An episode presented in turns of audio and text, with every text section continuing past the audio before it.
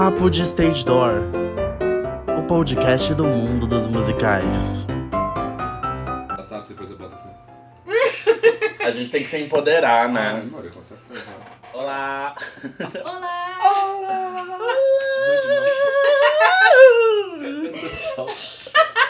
Não, ficou horrível. Esses outros começam ficou melhor. Aprimoramento. Vai ser um padrão, Ah, gente. Eu vou, tá. vai Todo ser começo vai ser virtualmente. Vai dar Coitados dos cantar. nossos E ouvintes. quando a gente tiver um convidado, quando a Ele Julia cantar. estiver aqui, aí a gente vai ver o que, que Aí é. a gente vai se sentir humilhado. Sara Sainz, vem comigo. Ai, Vem, Sara. Olá, galera! Tudo bom com vocês? Tá começando agora o segundo Papo de Stage Door. O podcast do mundo dos musicais. Eu sou o Lucas. Eu sou a Priscila. E eu sou o Madison, Sigam a gente nos nossos Instagrams, né? que vocês vão ver lá marcadinho. Sabe o que eu, esque- que eu percebi que a gente esqueceu de falar no outro episódio? A gente esqueceu de explicar o que significa papo de stage door. Porque assim, pra gente é muito óbvio, mas talvez tenha alguém que não entenda o que isso O que significa. é o Stage Door? A gente ficou 2 horas e 15 falando e a gente não falou isso. Não falou porque é verdade. Então, Priscila, O que é stage door? O que é door door? literalmente significa porta do Do palco. palco. Que é essa expressão, como a maioria das expressões de teatro musical surgiram lá nos Estados Unidos, Londres, lugares que falam inglês. O stage door é tipo, virou um evento, digamos assim. É aquele momento em que os atores saem do teatro depois de fazer o espetáculo, eles saem e eles recebem o público, né? Recebem a, a conversa com as pessoas, tiram foto, autógrafo e né, teoricamente seria tipo eles indo embora e o pessoal para, mas isso ficou tão institucionalizado que virou um, um evento mesmo. O pessoal já põe até uma gradezinha lá na Broadway, tem muito isso. lá no. na- Eu acho que na Broadway é onde a cultura é maior, porque tem teatros que literalmente tem uma porta, Stage Door. É, Tipo, literal, tipo, já tematizado pra onde vai ser botada a barreira exatamente. e os atores vão lá. Eu E acho que em Londres não é tão. É verdade. Assim. E não necessariamente é quando os atores estão indo embora. Às vezes os atores, tipo, saem, fazem esse momento, depois eles voltam pra dentro do teatro e saem, vão embora por outro lugar. Mas eles têm esse momento chamado stage door. E a gente escolheu esse nome porque, assim como os atores também têm esse, todo esse ritual, os fãs também têm um, um momento, um ritual de stage door. Enfim, e aí, esse foi, esse momento de stage door foi, acho que o momento que eu conheci o Lucas. Né? Sim, é porque enquanto a gente tá esperando os atores saírem, a gente acaba conhecendo outras pessoas que estão lá e conversando e comentando a peça. Comenta o que a gente viu. Ah, você viu hoje aconteceu tal coisa em cena. Ou, ah, o que que você achou, né? Se for a primeira vez que você viu, né? O que que você achou? É o momento que a gente conversa sobre a, a- o espetáculo. Então a gente quis pegar esse momento e transformar num, num podcast, né? Comentar sobre as coisas. E a gente também comenta sobre outros musicais. Você viu que vai sair tal coisa? Então, gente, pra vocês já irem se adaptando um pouco da estrutura do podcast, de cara a gente sempre vai comentar as coisas que aconteceram no Brasil. E em segundo momento a gente fala daquela, do Broadway Rush, que é o nosso aspecto de língua inglesa ou de, ou de fora do país. E no podcast de hoje a gente vai finalizar de novo com dicas da Glinda. Vamos lá. E o primeiro assunto que a gente vai falar hoje é sobre a estreia do musical Só de Amor. Inclusive estou flopado porque eu não fui assistir. Não assistiu. Aconteceu na quarta-feira, né, dia 6 de fevereiro, lá no Teatro Porto Seguro. Eu e a Pri estivemos lá. Sim.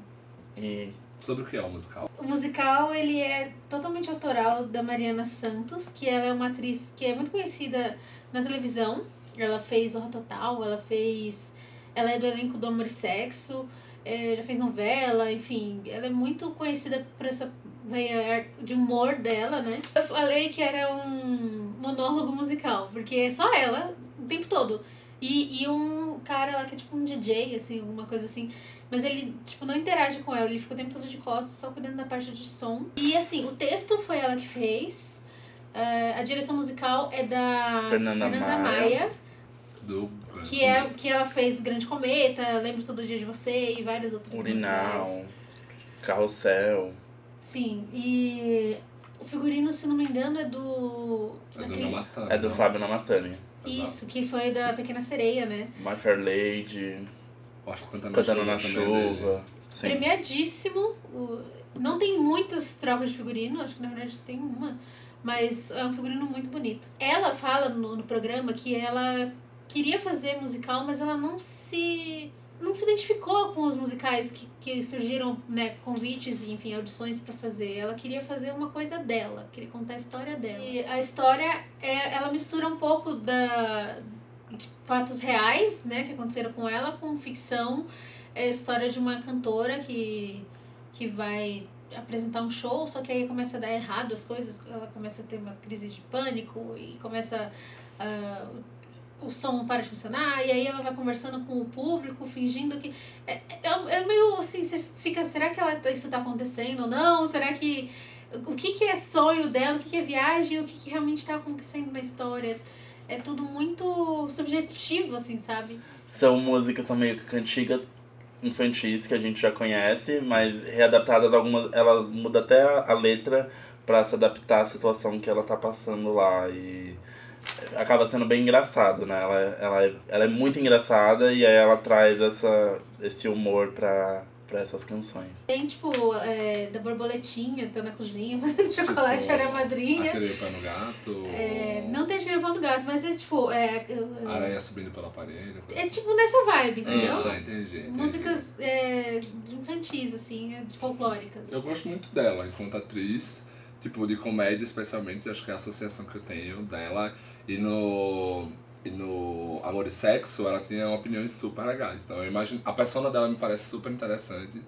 Então, tô com vontade, quero assistir, é, mesmo sendo, tipo, um monólogo que às vezes pode ser, tipo, uma coisa que você fica com o pé atrás. Mas pelo que vocês estão falando aqui, parece ser super divertido, super interativo até de uma certa forma. Então... É muito engraçado. Ela interage muito com a plateia. É. E ela traz bastante dela lá, porque o final é bem forte, assim. E aí no final da sessão deu pra perceber que ela tava bem emocionada Sim. de estar apresentado aquilo, porque ela meio que expôs um pouco dela ali no palco. Ela fala com o pai, tipo, ela tem uma conversa como se ela estivesse falando com o pai dela. E depois no final ela falou, nossa, foi muito difícil para mim fazer, porque meu pai tá aqui mesmo. E eu percebi que quando ela começou a falar do pai, ela ficou muito emocionada. Eu falei, nossa, que, que forte, né? E aí depois que ela falou que o pai dela tava lá, fez todo sentido, né? Tá no Porto Seguro, no caso, né? Isso. E Quartas e quintas até o final de março, né? Isso, às 9 horas. Ah, que bom. Lá também no Porto Seguro, o que é que vai ter futuramente? Vai ter o musical Cole Porter. Cole Ele Porter. nunca disse que me amava. Gente, pra quem não sabe, o Cole Porter era um dos grandes compositores da Broadway. Lá realmente no comecinho desse, de, de, do destaque da, da Broadway, nos anos 20 e 30, ele fazia muitas músicas com aspecto assim de jazz. É, ele fez alguns musicais que tipo hoje em dia não são muito feitos novamente. Eu acho que os mais famosos são Can Can, o Anything Goes, que teve até um revival recentemente. Recentemente não, nessa década com a Sutton Foster. E o mais famoso deles é o Kiss Me Kate, que ele compôs e tipo, foi depois que ele sofreu um acidente e ele tava em, com muita dor, mas aí ele teve esse comeback com Kiss Me Kate, que foi até o primeiro musical a ganhar o Tony. E eu, já teve uma, uma, uma, versão do Cole Porter desse musical aqui, não foi? No elenco da montagem de 2000, o elenco original foi a Ada Chazeliov, né? Chazeliov a Alessandra Verney, Gotcha, Inês Viana, Ivana Domênico e Estela Maria Rodrigues. Durante as temporadas ocorreram algumas substituições, e aí dentro dessas substituições o espetáculo teve gente como Chiara Sasso, Adriana Garamboni, Cacau Gomes, Regina Restelli, Andresa Macei, Neuza Romano, Paula Capovilla e Sara Sainz. Então, gente, tem que ter gogó pra fazer esse espetáculo. Que elencão. Esse, esse musical, inclusive, fez temporada no Rio, depois foi para São Paulo, depois voltou pro Rio, depois foi para São Paulo e fez até uma temporada em Portugal também. E foi super aclamado na época. E, enfim, a gente tem um vídeo, uma entrevista que a gente fez com a Kiara, que ela fala um pouco sobre esse, esse musical, sobre esse episódio. Bota aí, editor. Esse aqui é o Cole Porter, gente. Esse espetáculo do Charles Miller e do Cláudio Botelho. Eu já trabalhei muito com eles, eu estou me dando conta, né? É, esse espetáculo eu fiz em Portugal. Ele estreou no Rio de Janeiro. É, eu não estava no elenco. E eu lembro que eu estava morando em Los Angeles na época, eu estava fazendo faculdade lá. E aí eles me telefonaram, falaram: temos uma menina do elenco, a Alessandra Verney, que não vai poder fazer o espetáculo em Portugal. Você faria eu? Óbvio! Imagina, eu era um, um adolescente praticamente, totalmente livre, leve, desimpedida. não vou para Portugal fazer um espetáculo lindo, é óbvio que eu vou. E, hum, e o mais engraçado, engraçado, é que eu fui para lá, a Alessandra tava, né, a Vernei tava no início, aí eu ensaiei, né, assisti os primeiros, as primeiras duas semanas, depois ela ia embora. E aí deu uma treta lá no elenco, que ia sair uma outra atriz, e, e aí eu era uma para cobrir duas, como é que vai fazer isso, né? Então eu fiz por um tempo a personagem da Vernei, e, e um tempo depois eu substituí essa outra atriz, que foi a Ivana Domênico, e a menina que era da produção, a Cris Fraga, entrou no papel da Vernei. E as músicas que eram da Vernei a gente distribuiu entre o elenco, porque a Cris não era cantora, né? Ela cantava, mas mais no coro, né? Quando a gente cantava junto. Então, essas coisas que acontecem na vida. A gente queria agradecer a presença da Kiara falando aqui Oi, agora. Kiara. Obrigado Não, pela participação, Kiara. Mas o aí, vídeo tem- completo tá lá no canal do Mundo dos Musicais. Ela fala sobre outros trabalhos que ela fez também. O, o, ele tem vários estandartes que eles chamam assim de do teatro musical que na época, que era tipo 30, 40, essas músicas eram mais fáceis de tocar nas rádios, eram mais fáceis de tipo fazer sucesso. Então, as músicas do Anything Goes, como tipo Anything I Can Do, é, tem uma música que é I Just I Gotta Kick It Out, que também tipo, é bem famosa. Tem uma, quem gosta de drag, é, tem uma música chamada My Heart Belongs to Daddy, que a, algumas participantes de RuPaul tipo, já cantaram, já gravaram. Então é uma coisa bem clássica, mas eu considero, eu acho super legal de ouvir, especialmente num arranjo tipo, mais novo e com a vocalista certa, tipo, é um arraso, assim. E aí quem tá no elenco agora? Antes de- falar do elenco, é, eu queria só falar um pouco da, da história, que na verdade eles contam a história, a vida do, do Cole Por- Porter, Então, sobre é, do ponto de vista das mulheres que passaram na vida dele. São seis mulheres e elas vão contando a história dele e cantando as músicas dele, né? A gente vai ter de novo a Alessandra Verney fazendo o- esse musical. será que ela vai fazer o mesmo papel? Fica aí o questionamento. Dúvidas. Temos que ver, né? Exatamente. Temos que ver. É, Ana Lu Pimenta, a Bel Lima, a Gotcha também de novo fazendo Voltando. voltando para esse espetáculo e claro, a maravilhosa Malu Rodrigues, que praticamente todos os musicais do, do Mineiro Botelho ela tá. A gente também tem um vídeo no canal com a Malu Rodrigues falando sobre todos os trabalhos dela e é muito legal. Ela já fez mais de 13 musicais. E- Ela é tão novinha. E, é ela tem 25 novinha. anos. E choca. E finalizando tem a Estela Maria Rodrigues, que também está no elenco. Esse musical vai estrear primeiro no Rio, em março, lá no Teatro Net Rio. E tem previsão de vir pra São Paulo pro Teatro Porto Seguro. É, do elenco, que é interessante é que, tipo, a Malu, a Gotcha e a Vernei fizeram o Novice Rebelde, que a gente pôde assistir ano passado. Então agora é tipo uma pequena reunião do, das três. E eu também ansioso porque foram três vocalistas excepcionais. É impossível você esquecer a voz delas, especialmente Gotcha finalizando o primeiro ato. Salve a montanha! Sabe mesmo, né? Corre. Essa semana também abriram as inscrições para um novo reality de teatro musical, que é o Cultura, o musical. Parece ser bem interessante. Aliás, o meu sonho sempre foi um reality show na televisão de teatro musical. Porque eu acho que, sei lá, audições tem muito essa cara de, de reality show, né? A gente fica super curioso pra saber o que tá acontecendo nas audições dos musicais Sim. e quem vai pegar tal papel. É, é eu bem acho legal. Que, eu acho que muita gente tem essa curiosidade, né? É. E eles colocarem isso na televisão, eu acho que, né, sei lá, eu acho que é uma forma de, de divulgar mais o teatro, né? Que as pessoas vão ver aquelas pessoas super talentosas e vão falar, nossa, mas por que a gente vê, tipo, os realities, sei lá, o The Voice? O pessoal vai lá, você vê na televisão, canta pra caramba, mas acabou o The Voice? O que, que aquela pessoa vai fazer? Ela vai tentar uma carreira e tal. Mas nesse caso, o que, que a pessoa vai fazer? Ela vai fazer um musical, você ainda vai poder assistir ela no teatro, pessoalmente. Tipo, tem uma continuidade isso. Eu acho, nossa, eu achei a ideia sensacional. Mas não é o primeiro reality show desse tipo, né, Lucas? Sim, a gente já teve o Dançando na Broadway, que foi do Multishow apresentado pela Didi Wagner. E só teve uma temporada. Era muito legal. Teve vários nomes que participaram lá que a gente vê nos palcos hoje em dia aqui. Teve o Gabriel Malo, que a gente viu no Wicked recentemente, que fez as coreografias do Grande Cometa. Teve a Lívia da Barian, que Que ela. ganhou o programa. Ai, ó o spoiler. O spoiler de 10 anos atrás, né?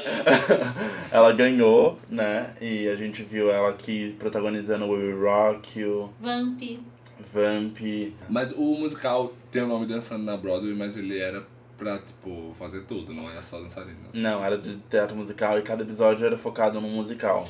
Entendi. Aí teve, tipo, um episódio de Wicked. É, é muito legal que no episódio de Wicked, o Gabriel Mal fala que é o, é o musical dos sonhos dele pra ele fazer. Oh. E E, ele aí quando veio no depois. Brasil, ele fez. Eu acho que americano ou fora, eu lembro do reality show que a MTV fez pra encontrar a Elle Woods no Legally Blonde. Porque é, tinha a Laura Bel Bond- Bel Bundy que tinha originado o papel ia sair, e aí eles foram procurar uma nova Elle. E aí, tipo, foi super legal. Obviamente, era. Tipo, era um papel certo que a pessoa ia fazer, já ia sair de lá diretamente pra Broadway, então era um sonho que nem sempre acontece. É, mas foi tipo, é bem divertido e até depois eles filmaram o próprio Legally Blonde e passaram na, Na MTV. e tudo mais. Eu nunca assisti esse reality, mas uma coisa que você falou na hora dele, eu lembrei. Uma. Eu acho que foi a T. Boyich, que ela é stand-by do Mean Girls. Ela postou uns stories essa semana. Eu acho que foi ela, não tenho certeza. Mas foi uma atriz lá da Broadway. Ela postou uns stories falando que tava assistindo, reassistindo esse reality show. E ela tava falando que achou muito humilhante algumas coisas que eles fazem com as participantes e que não é assim na realidade. Que é muito difícil um processo de audição, mas ali pra, pra TV Porque eles, eles deram uma humilhada maior, assim, tipo. Total, É. e faz total sentido. Sim. Eu acho que é, eles podem ter utilizado do fato de que eles precisam dramatizar algumas coisas pra poder tipo, chamar a atenção do, da, do pessoal que tá em casa assistindo e ter um pouco mais de, sei lá, de drama mesmo. Então Sim. deve fazer total sentido. Mas, bom, não, nunca vi uma, uma audição, mas eu acho que a audição em si já é um processo super Desgastante, né? desgastante para os atores. Inclusive, eu, uma vez surgiu um comentário assim num grupo aí de, de, de fãs de musicais. Ah, mas por que não faz um reality e tal? E um ator de musical falou, gente, não. Já é muito difícil pra gente passar por isso. E imagina sabendo pressão que de é que tá gravado, que vai gravado, é. ser transmitido. Ele fica tipo. Literalmente, ele fica gravado. Se você foi ruim naquele momento, Vai às vezes as pessoas vão. gravado. vão Vai marcar disso, você exato. ali, né? É, então, te- é muito complicado. Mas a gente que assiste só pelo entretenimento, estamos achando fácil. Super né? legal. Eu acho que até. Eu não lembro se já teve, tipo.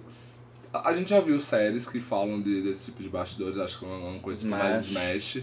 É, mas talvez uma ideia pra fazer uma série de ficção mais focada nisso, nessa, nessa vibe. Porque de- tem muito material, você tem, tipo, várias situações que você pode passar por isso. E aí pode ser um, um bom projeto final que, quem sabe, até mesmo no Brasil, alguma produtora brasileira tá pensando, joga o tema que o público tem pra assistir. Ah, com certeza, muito público. Inclusive, se você é ator de musicais e tem até 25 anos, ainda estão abertas as inscrições. Vão até o dia 20 de. Eu acho que é fevereiro. 28 de fevereiro, né? Ou é 20? É 20 de fevereiro. Tá. A gente tem todas as informações lá no mundodosmusicais.com.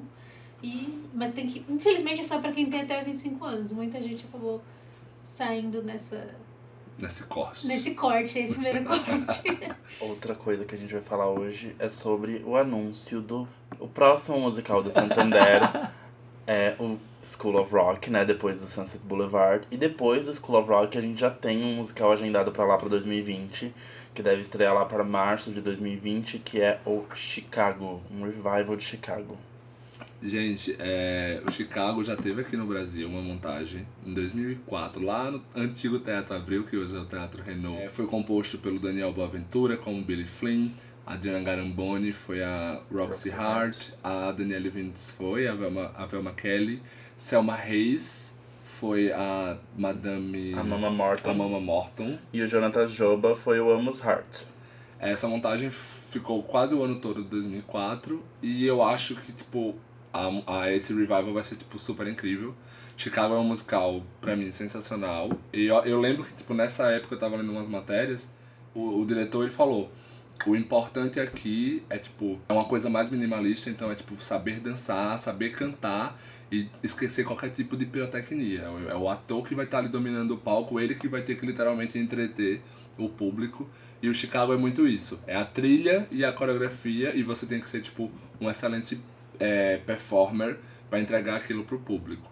É, Ele não é um musical é, tão visual. no visual, né? Ele é uma, quase um show, na verdade, né? quase um concert, né? Eu fui assistir o Revival que tá na Broadway. Inclusive, o Revival da Broadway é, é o musical americano mais tempo em cartaz, tipo ever, todos os tempos. E é o segundo que tá aberto há mais tempo, já tá no 23 ano, só perde pro Fantasma da Ópera. É, já é, tipo, a primeira produção fez muito sucesso. É, é uma vibe super legal, porque é uma trilha. Obviamente, o Chicago é muito famoso por causa do filme que foi lançado em 2002. Mas é uma trilha muito incrível.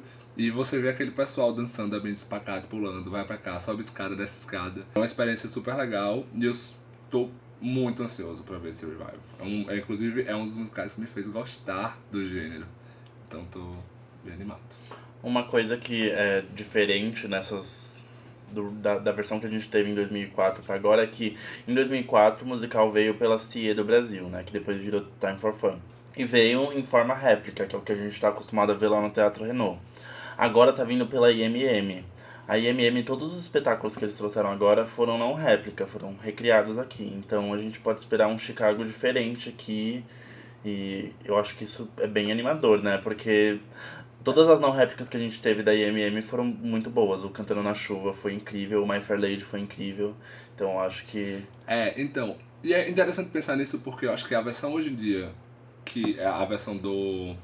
da Broadway, por exemplo, a banda, a orquestra tá em cima do palco. O espaço que eles têm, inclusive os atores, para desenvolver é bem pequeno. Então, ele é uma vibe quase concerto, assim. Ele, se, você tá, se você for na Broadway e estiver esperando, baseado em qualquer coisa tipo do filme, que é muito popular, você vai se enganar bastante. Eu conheço muita gente que se decepcionou, porque foi esperando ver o que viu no filme e Tem- fala que dormiu lá. É, exato. Por exemplo, tem uma cena muito famosa que é o do Cell Block Tango, que são as viúvas lá, né? Todas fazendo seus números. He had it coming! Cantora. e, e no filme é super dinâmico e tal. E tipo, não que não seja dinâmico, mas é uma outra linguagem.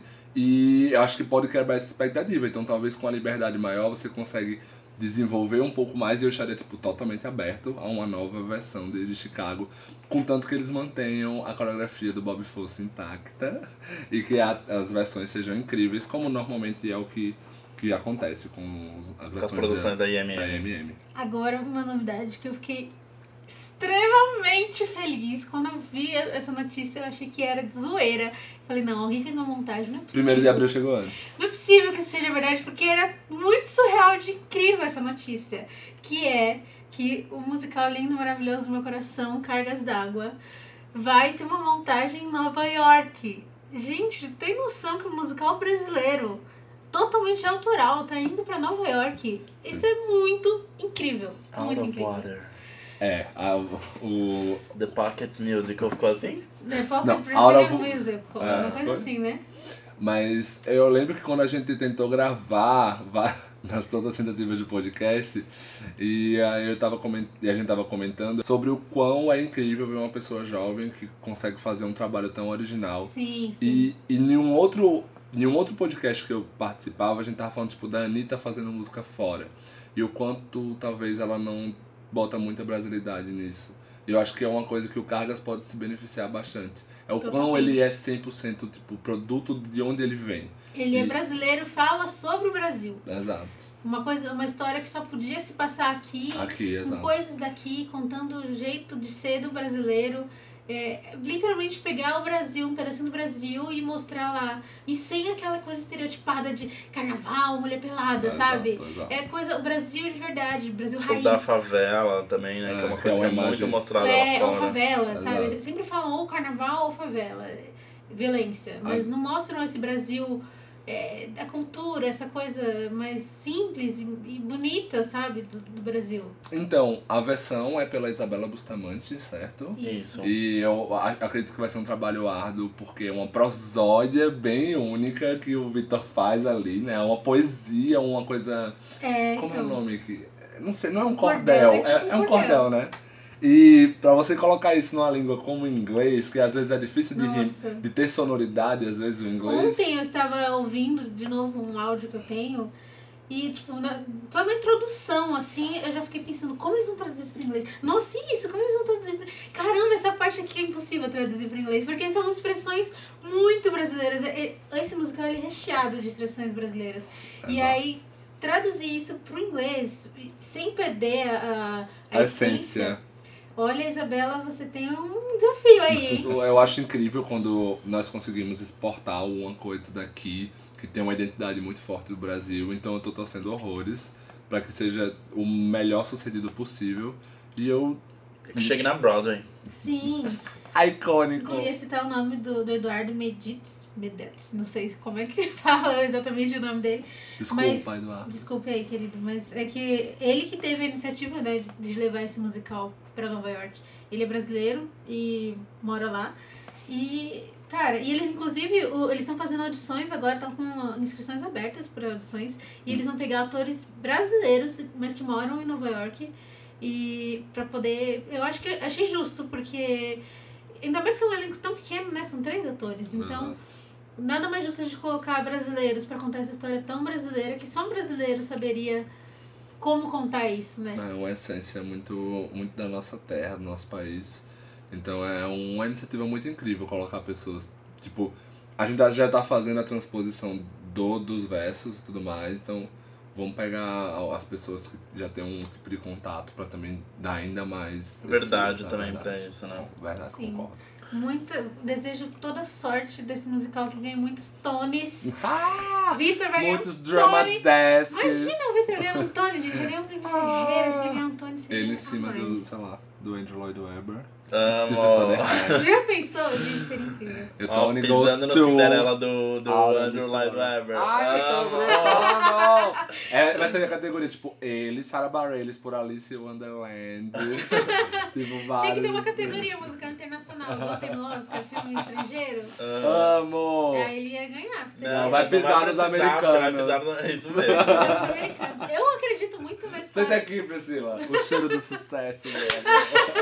Eu acredito muito que a história do Cargas d'Água, ele fala sobre medo. E medo é uma coisa. Eu acho que o Victor foi muito esperto quando ele escolheu esse, esse norte. Porque medo é uma coisa que absolutamente todo mundo tem. Então todo mundo se identifica.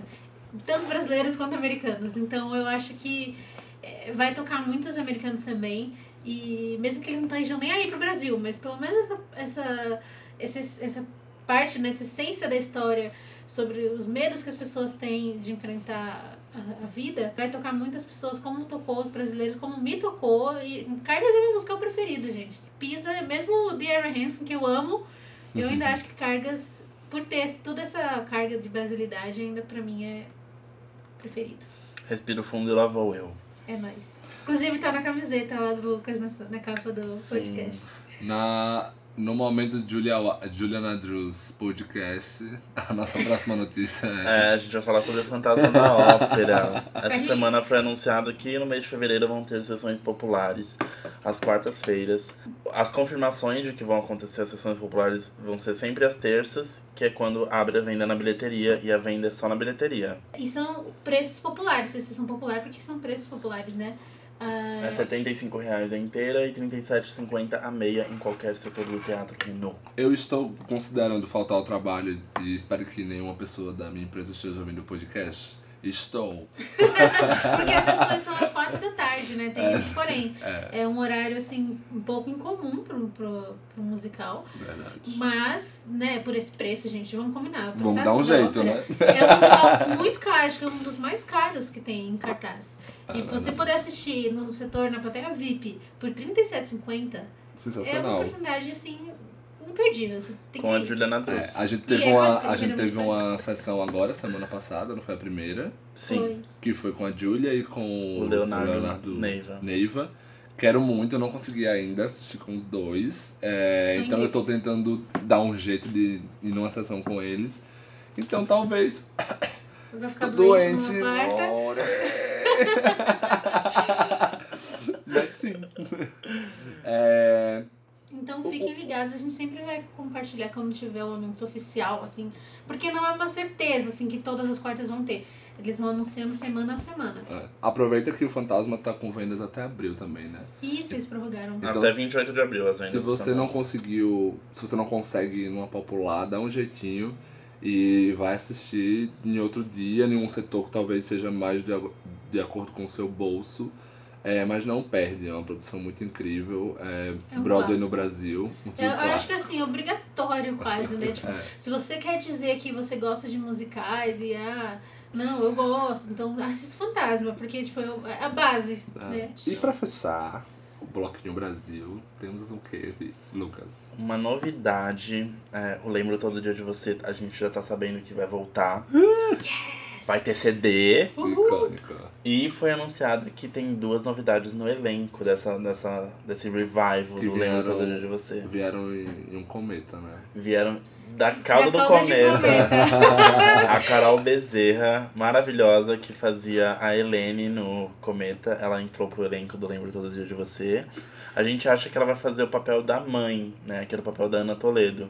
Deve ser porque a Ana Toledo tá no Dogville. E aí deve ter sido por, por, por isso. O outro ator que vai entrar no elenco é o É. Thiago Perticarrari, que ele era, no Cometa, ele era Cover de cover Pierre. do Pierre, e ele era do ensemble quando ele não era cover de Pierre, né? É, eu assisti o Cometa duas vezes, nas duas vezes ele foi o meu PR.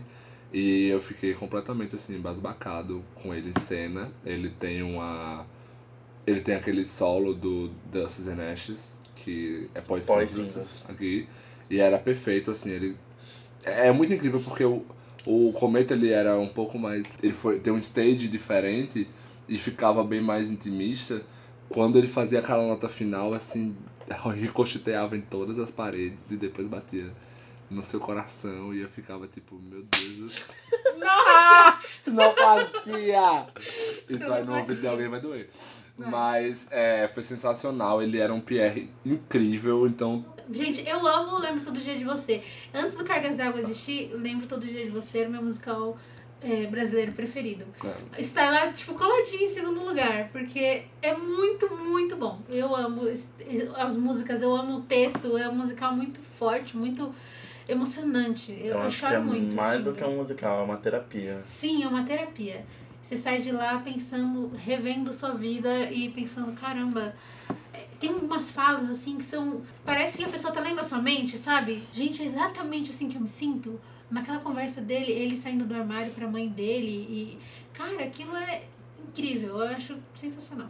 O Lucas e a Priscila criaram muito hype desse musical comigo. Ele não assistiu ainda. Porque eu não morava em São Paulo, então tem esse, esse- essas déficits na minha vida.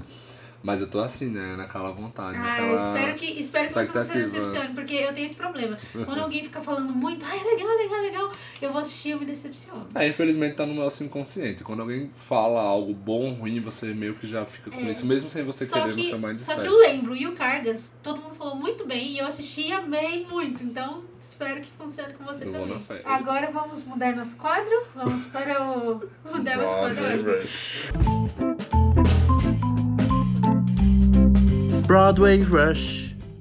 E aí, começando o quadro do Broadway Rush, a gente vai falar sobre três musicais, dois um aspecto meio triste, meio não triste, e um melhorzinho. É, pra quem não sabe, toda segunda-feira à noite ali, 6, 7 horas da noite, se você for no mundo dos musicais no Instagram, você vai ver um quadro chamado Broadway Grosses. Que é tipo, a gente comenta, eu comento no caso, o Madison, a bilheteria do, Da semana. Broadway. É, da semana. Que ela sempre é encerrada no domingo, eles liberam na segunda e eu faço um- umas análises baseadas em comentários, em, em visões mesmo que a gente tem. E nos números. É, não, total, que é o principal pra guiar a gente pra saber se. Porque lá na Broadway eles literalmente liberam, os produtores liberam se tá flopando, se tá irritando. Coisa que, por exemplo, Londres não faz, então a gente E nunca nem o sabe. Brasil, né? É, verdade. Mas é porque Londres também é tipo 100% privado e mesmo assim eles não liberam. Então a gente nunca sabe se um teatro tá flopando Se tá indo ou- bem ou não. ou a gente não. vai pela, pelo sondagem, a gente vai Exato. assistir, vê que tava vazio, No- e fala, ih, No- tá nos bem. fóruns britânicos é muito assim, gente, vocês foram hoje, tá cheio. Só pra gente saber se tá fazendo sucesso. Então é tipo muito isso e. Mas na Broadway não, eles falam em números mesmo, tipo, esse fim de semana a gente lucrou tantos milhões. É bem certinho, a gente sabe exatamente. Quem tá indo bem não, ou e, não. e como a gente também tinha comentado lá, e foi tipo bem triste, mas essa semana anunciaram o fechamento do The Band's Visit.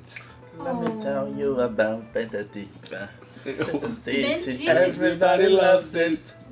The Men's Visits, é, pra mim foi uma surpresa, porque quando é, ele foi anunciado, ele teve muitas indicações ao Tony, eu nunca tinha ouvido falar naquele musical. Naquele ano, é, quais os musicais que tinha assim, mais. SpongeBob. Na época que ele abriu, ele abriu junto com o SpongeBob, que foi o final de E aí 2017. eu achei que tipo, SpongeBob é tipo, ser indicado a vários. E foi. Que bem- foi? Mas foi É indicado a força. Não, SpongeBob e Mean Girls foram os mais indicados. E aí, o Mean Girls e tal, já tinha ouvido falar, já tinha visto muito vídeo. Só que esse The Band's Visit, eu nunca tinha visto nada. E aí, de repente, que, que musical é esse, né? E É. aí, O- tipo, ele ganhou, tipo, ele ganhou o prêmio de melhor musical. É, ele, o The Band's Visit é baseado em um filme israelita, se eu não tô enganado Isso. agora, de 2007. E aí ele teve uma montagem off-Broadway que já fez muito sucesso. E então, foi muito premiado. Muito. Tipo, tanto que no ano anterior, o Band's Visit chegou a ganhar prêmios que, dos prêmios que só concorrem off-Broadway em cima de musicais da Broadway, que foi o, o ano que o Evan Hansen tava concorrendo na Broadway. E aí ele também já tinha sido off-Broadway, então ele não tava elegível. E aí ele ganhou de musicais como Come From Away, é, como outros que estavam concorrendo no Tony. Como Então, Comet. é. Mas o Comet Não, também o Comet já tinha tinha off-Broadway, feito é. antes. Então, assim, ele já tava com hype e ele chegou na Broadway muito bem. Às vezes a gente associa muito com o Tony do ano passado, que ele foi o último, mas ele tava aberto a, tipo, desde set...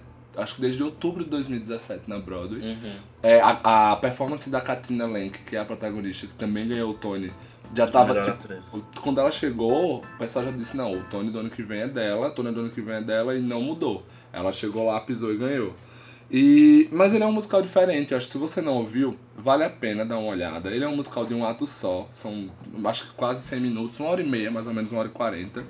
Mas é um, uma sonoridade diferente. É uma delícia a trilha. É, é literalmente uma delícia. Só que eu tava até comentando com um amigo meu o quão é engraçado que ele parece diferente até na forma de atuar. A Broadway teatro, às vezes o ator, o ator atua pra última pessoa que tá na última fileira do mezanino. E até nisso as atuações do The Band's Visit elas são mais sutis, elas são mais econômicas. E eu não sei, quando eu tava na fila do The Band's Visit foi muito engraçado, porque tinha um homem na minha frente falando inglês e ele tava com um amigo. Aí ele falou, ah, ele ganhou 10 tones. Aí o outro falou, é, supostamente ele tem que ser o melhor musical que tem em cartaz atualmente. E eu ri muito, porque, obviamente, ele e eu até comentei, ele conseguiu juntar a capitalização dele, então ele se pagou, já tava dando lucro.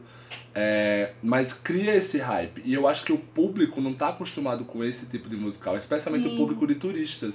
Porque ele não é um musical que tem, tipo, grandes beltings, ele não tem coreografia. Então ele é uma coisa muito minimalista, de uma certa forma. Então eu ainda acho que ele, ele já estava fazendo sucesso, teve um bom boca a boca, mas ele não ia ficar muito tempo. A gente tinha comentado com o Lucas, ele é bem fan home, também ganhou o Tony em 2015. Se você não conhece, vai lá ouvir. Ele ficou, ele vai, ele ficou parecido com o fan home, até em performances. Vai tipo, quando ele fechar, ele vai ter tipo três performances a menos. Vão ser os dois ganhadores do Tony com menor tempo na Broadway dos anos 2000. É, mas, nossa, é lindo, é super tocante, as atuações são incríveis, os temas que eles falam, especialmente, tipo, no mundo hoje em dia que as diferenças são cada vez... A, gente tenta diminuir, mas muita gente acha que isso separa. No, quando a gente fala, especialmente, tipo, pra eles lá, sobre imigrantes, sobre pessoas que, tipo, supostamente não são do seu mundo, é, é, é perfeito, assim, é do, do David Yabeski, que A trilha do Mulheres à Be- à Beira de um Ataque de Nervos é dele. do Tudo ou Nada dele também, e ele vai E ser agora do- o do Tutsi, do que vai estrear esse ano. Então foi bem triste esse é, fechar o É musical um- agora. não é um musical muito perfil de Broadway, né? Não. Porque a Broadway a gente já pensa em coisas assim, tipo Wicked, é, Fantasma da Ópera, aquela coisa muito grandiosa, muito luxo, muito fotografia, É tipo muito cenário, muita 50, música, muita 50 gente gritando, muito figurino, muito, muito, muito, muito. É. Esse é o perfil que, é. tipo, estereótipo de, de Broadway e é o que dura muito tempo. na Esse é o tipo de musical que no Brasil tem que ser feito pelo núcleo experimental. É, mais Tipo, ou menos li- como a vibe do cometa, É, assim, assim mais exatamente, diferentona. mais diferentona, porque senão ele não vai encontrar um público. E não só lá, tipo, a gente eu tava comentando, se ele fosse pra tipo Londres, ele também não, talvez não fosse a cara de West End, ele fosse uma coisa off West End, de um teatro menor. Ele re- eu acho que ele requer um, um, um, um palco que junte as pessoas, você, que você não se sinta tão longe. Porque ele é uma experiência mais intimista no geral, sabe? E aí por aí você vê, né, o Exato. quanto o, o Tony, ele não reflete necessariamente o gosto do público mais popular da Broadway. Total. Apesar de que o, Eu- o embora quando Hansen- você vence o Tony de melhor musical, e é um caso como esse do Fan Home. Se eles não tivessem vencido o Tony, talvez eles Já nunca tivessem fechado. é, recapitalizado. Exatamente, teriam fechado, nunca tivessem é, Recuperado dinheiro. recuperado dinheiro. Mas é como você falou. Mas o The Evan Hansen, ele não é um musical tão grandioso em que- questão de figurino e cenários e tal. E ele é um musical muito querido pelo público, É, né? Ele, mas- ele quebra todas as regras. Mas né? eu acho que o É The Evan o Hansen- Evan tem música pop. É, eu, a, a trilha sonora do The Evan Hansen ele é mais pop e ele é um tema que eu acho que ressoa mais. E um público cria uma fanbase do The É, Evan Hansen, que é uma coisa bizarra, assim. É. Hoje em dia é uma coisa meio wicked lá na Broadway, eu acho. E Mean Girls também, né, Lucas? que perdeu todos os sonhos pra The Band. Eu Tipo, quero e- falar depois de uma coisa sobre Mean Girls, mas quando a gente for falar do. do Broadway, eu falo. Tá. E, enfim, a gente tinha comentado sobre o fato que, tipo, mesmo ele fechando agora, eles têm que se orgulhar muito, porque é um musical realmente muito diferente, e conseguiu, é, tipo, 10 tones, poucos musicais ganharam 10 tones. É, durou um ano e meio na Broadway, vai ter uma turnê, provavelmente vai ter produções fora dos Estados Unidos, produções regionais. Então é um trabalho muito lindo que eu espero que as pessoas lembrem no futuro. E essa semana também a Katrina Lenk foi no Tonight Show pra cantar Omar Sharif. Tem lá no mundo dos musicais da performance. Que é um sh- Perfeita. Nossa. Outro musical que anunciou também, que vai fechar aqui, o Madison já tinha comentado É lá verdade. no nosso quadro, é o Anastasia. Eu queria dedicar esse daí pra minha amiga Aline Aline. Neves. que eu falei pra ela que a única pessoa que ia fazer a Anastasia na Broadway seria a Chrissy Mayer, porque ia fechar. A maior fã de Anastasia, gente, ela assistiu sete vezes lá na Broadway. Uau! É, verdade. Em várias idas, né? Porque teve uma vez que ela foi no único Só dia isso. e só assistiu esse. Anastasia. Ela comprou a, a caixinha de música. Ela tem a lojinha da Anastasia toda, em Toda. casa, a maior fã de Anastasia. É, o Anastasia ele, ia- ele vai fechar com quase dois anos que abriu na Broadway. Ele abriu no comecinho, de no, na temporada assim, 2017, junto de The Ever Hansen, junto de Come From Away, Foi esnobadíssimo no Tony, só foi. teve duas indicações de figurino e atriz coadjuvante. que era pra Condessa, que é a avó dela, que é uma atriz inclusive lendária, tipo, acho que indicaram mais pelo nome do que pelo Ai, papel. Christian injustiçada. É, é, mas você sabe que ela foi, tipo, deixada de lado porque eles indicaram a Dene Benton e a Miss Saigon. Então, assim, é, é- foi uma, uma, Sim, uma coisa sim. muito incrível, assim, né? E, mas ela era perfeita, ela é uma. Ela é um. Você assistiu também? Assisti. Então. Assisti mais pela minha irmã, porque a minha irmã ama o desenho, né? De- Quando eu falei pra ela assim, a gente vai pra Broadway, eu quero assistir alguma coisa, o que, que você quer assistir? Ela falou, Anastácia. Falei, tá bom. Não era, não tava jamais na minha lista de prioridades, porque eu, eu conheço o desenho, mas não era, nunca foi meu preferido. Tadinha, da Anastácia. Mas. A, é, a princesa da Disney, que não a é da da Disney. Disney, que não é da Disney. É, e, mas enfim, fui mais pra minha irmã, minha irmã adorou, mas eu achei assim que tinha muito, muitos problemas, principalmente no cenário. O cenário muito mal resolvido, sabe? Tipo, ele misturava projeção com, com, Com cenário cenário físico, mas não de uma forma legal. Porque o Mean Girls faz isso também. Só que você não sente, você, não, você acha ok, te convence. Agora o Anastácia não me convencia. Ficava assim, aquilo gritando na minha cara, ai, que cenário Que é uma feio. projeção mal feita, né? É, É, gente, eu assisti, eu não sei, eu assisti o Anastasia e eu quando eu comecei, eu acho que se vocês forem no mundo dos musicais, tem lá eu falando. É, graças a Deus tem a Chris Shelton Mayer. Ela é a Anastasia. Ela canta muito bem, ela atua muito bem, ela entende muito a personagem dela. Mas eu falei na época pros meninos, ele não é um musical que eu gostei muito. Eu acho que o aspecto visual dele é tenebroso. As projeções são Nossa. totalmente genéricas. Eu acho que é um, um- é um tipo de trabalho que tipo, não marca muito por isso. E eu, eu gostei muito do segundo ato. Que é quando eles. é- E é engraçado porque as músicas mais famosas estão no primeiro, tipo Once Upon a December, Journey to the Past. A própria cena de Journey to the Past eu acho que ela finaliza de uma forma tão. Tipo, não tem o impacto que poderia É. ter um, um coisa. E aí Quando, eles- quando fechou a cortina, eu falei, esse foi o final do primeiro no ato? primeiro ato. ah, Sério que acabou assim? E tipo, Tá meio triste. assim. E, e no segundo aí, eles apresentam lá a outra condessa também, aí já anima um pouco mais. E tanto que eu acho que as cenas mais legais do musical não são cantando, é tipo. É quando o boy lá que tá com. A Dimitri vai conversar com a condessa, que é depois de ela encontrar a Anastasia. E a cena da Anastasia com o Dimitri também é muito bonita. Então, tem. Eu acho que são esses aspectos, mas não foi uma experiência assim tão legal e eu não tô muito triste que tá fechando. mas, e, ele, e ele lançou o turnê, mas ele ficou dois anos em cartaz e nunca conseguiu recuperar o dinheiro dele, então ele é tipo um semi-flop, digamos assim. E, mas tão, tá com produções na Espanha, tá com produção na Alemanha. E tem anúncio. Assim, estão falando. rumores É, que talvez venha pro Brasil. exatamente. Na Alemanha, inclusive, tem uma brasileira no elenco. A Mariana Hidemi tá lá no elenco do? Anastasia na Alemanha. E não choca. E não choca, porque ela é maravilhosa. Ela, ela, ela- a gente brincava que ela era, tipo, ela morava no Renault. Porque ela emendou Cats, Mamma Mia, ela ficou, tipo, vários anos, todo, todo Leão, musical, a- é, até o Mudança de. Hábito ela tava. Aí a gente brincava que ela era, tipo, residente no. Renault, todo ano ela tava lá. Pois é. Houveram alguns boatos até que a Christian Tomé ia fazer Frozen, ia fazer o papel da Ana, mas aí anunciaram que as duas protagonistas renovaram o contrato, então eu acho que eram A só boatos. gente vai ficar desempregado um tempinho. É. Força, fada. Tamo torcendo aqui pra você, pro próximo papel pra você. É, e essa semana o Pretty Woman completou 200 performances. I can go back, I can Eu go amo, gente, que o back. Lucas é responsável por trazer o snippet de alguma música pra você se associar. É porque como a gente não pode colocar a música aqui por causa de direitos autorais, então eu vou cantar. Amiga, e eu apoio você, porque você canta Lucas é bem, uma inclusive, até. icônica. E o Pretty Woman, pra quem não sabe, é Uma Linda Mulher, aquele filme famoso com Julia Roberts e Sim. Richard Gere. Já viram a Ação da Tarde um milhão de vezes. É, eu, inclusive eu lembro que uma vez passou na virada de ano na Rede Globo. Uau. Depois do show da virada de ano começou a Linda Mulher. Eu lembro Meu. porque eu morava no interior, eu lembro muito disso. Eu fiquei tipo, o quê? Mas tudo bem, vamos começar o ano falando sobre uma prostituta. Sobre o- é muito inspiracional, Não, gente. super, ela vira, no final da história ela tá ganhando, então eu também tô. It's true, I sold my body, but I never sold my Mas soul. sou, exatamente. Minha alma não, é- não pode ser comprada. E ele come, e eu acho que ele começou hitando, especialmente justamente pelo fato de ser um filme muito famoso. É, mas agora, essa semana mesmo, deu tipo 55% de bilheteria.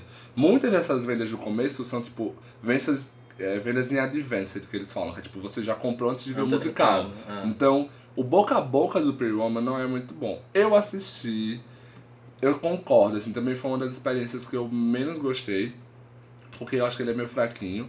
Mas os dois protagonistas são atores que eu acho muito legais. A Samantha Barks faz a, a protagonista, o Andy Carroll faz o, o outro lá, que é o Edward. Ricão, o Edward. Eu queria torcer muito por eles, especialmente o Andy Carroll, que fez muito flop na Broadway, tipo, fez o Rock, fez o Groundhog Day. Mas eu tô achando que, tipo, também não vai resistir muito. O nome já passou, o boca a boca já chegou. E pode ser que. Você acha que não chega em 300, então? Talvez chegue em 300, mas talvez não chegue até setembro. Vamos supor. Porque assim, outra coisa que eu vou, eu vou- aproveitar aqui. Tem algumas épocas que eles realmente fecham musicais.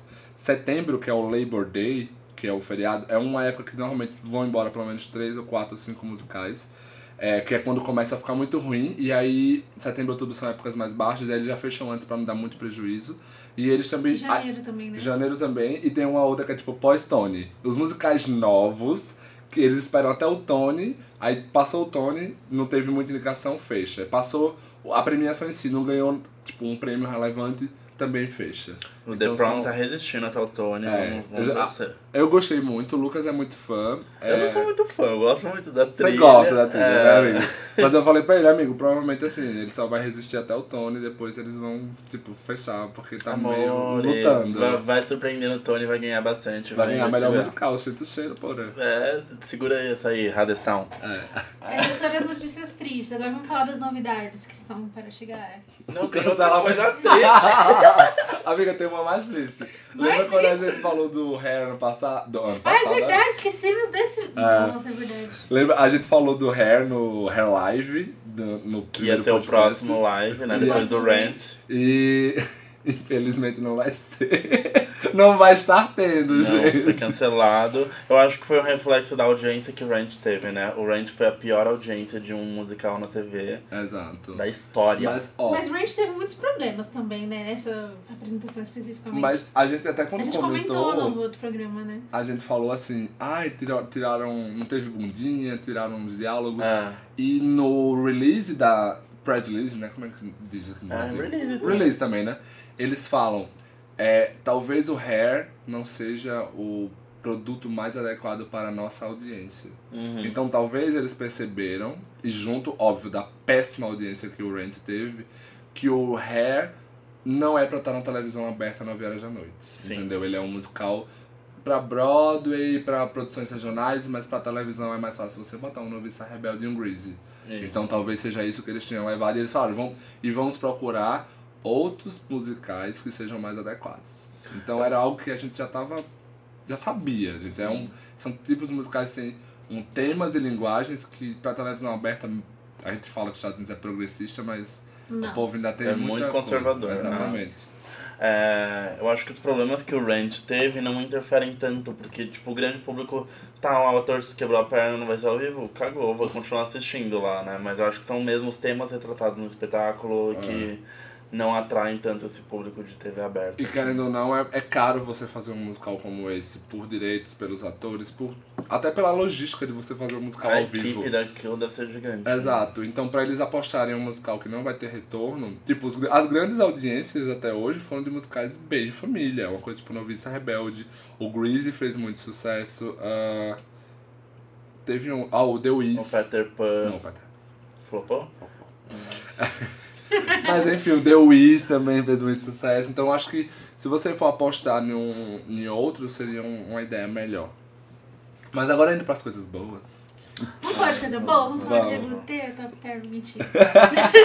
Se você acompanhou as histórias do mundo dos musicais, nosso correspondente Igor postou uma foto com a marquise do, do O Beetlejuice. biscoiteiro, ele postou uma foto, uma, uma foto dele. Eu sou o primeiro É. brasileiro a tirar uma foto aqui. Biscoiteiro. Sente o cheiro, Toma Igor. esse biscoito, Igor. Toda balduco pra você, amigo. É, então, o Beetlejuice é um musical que teve o, o tryout é, lá em Washington ano passado. Também fiz a, a minha cobertura pra um dos musicais.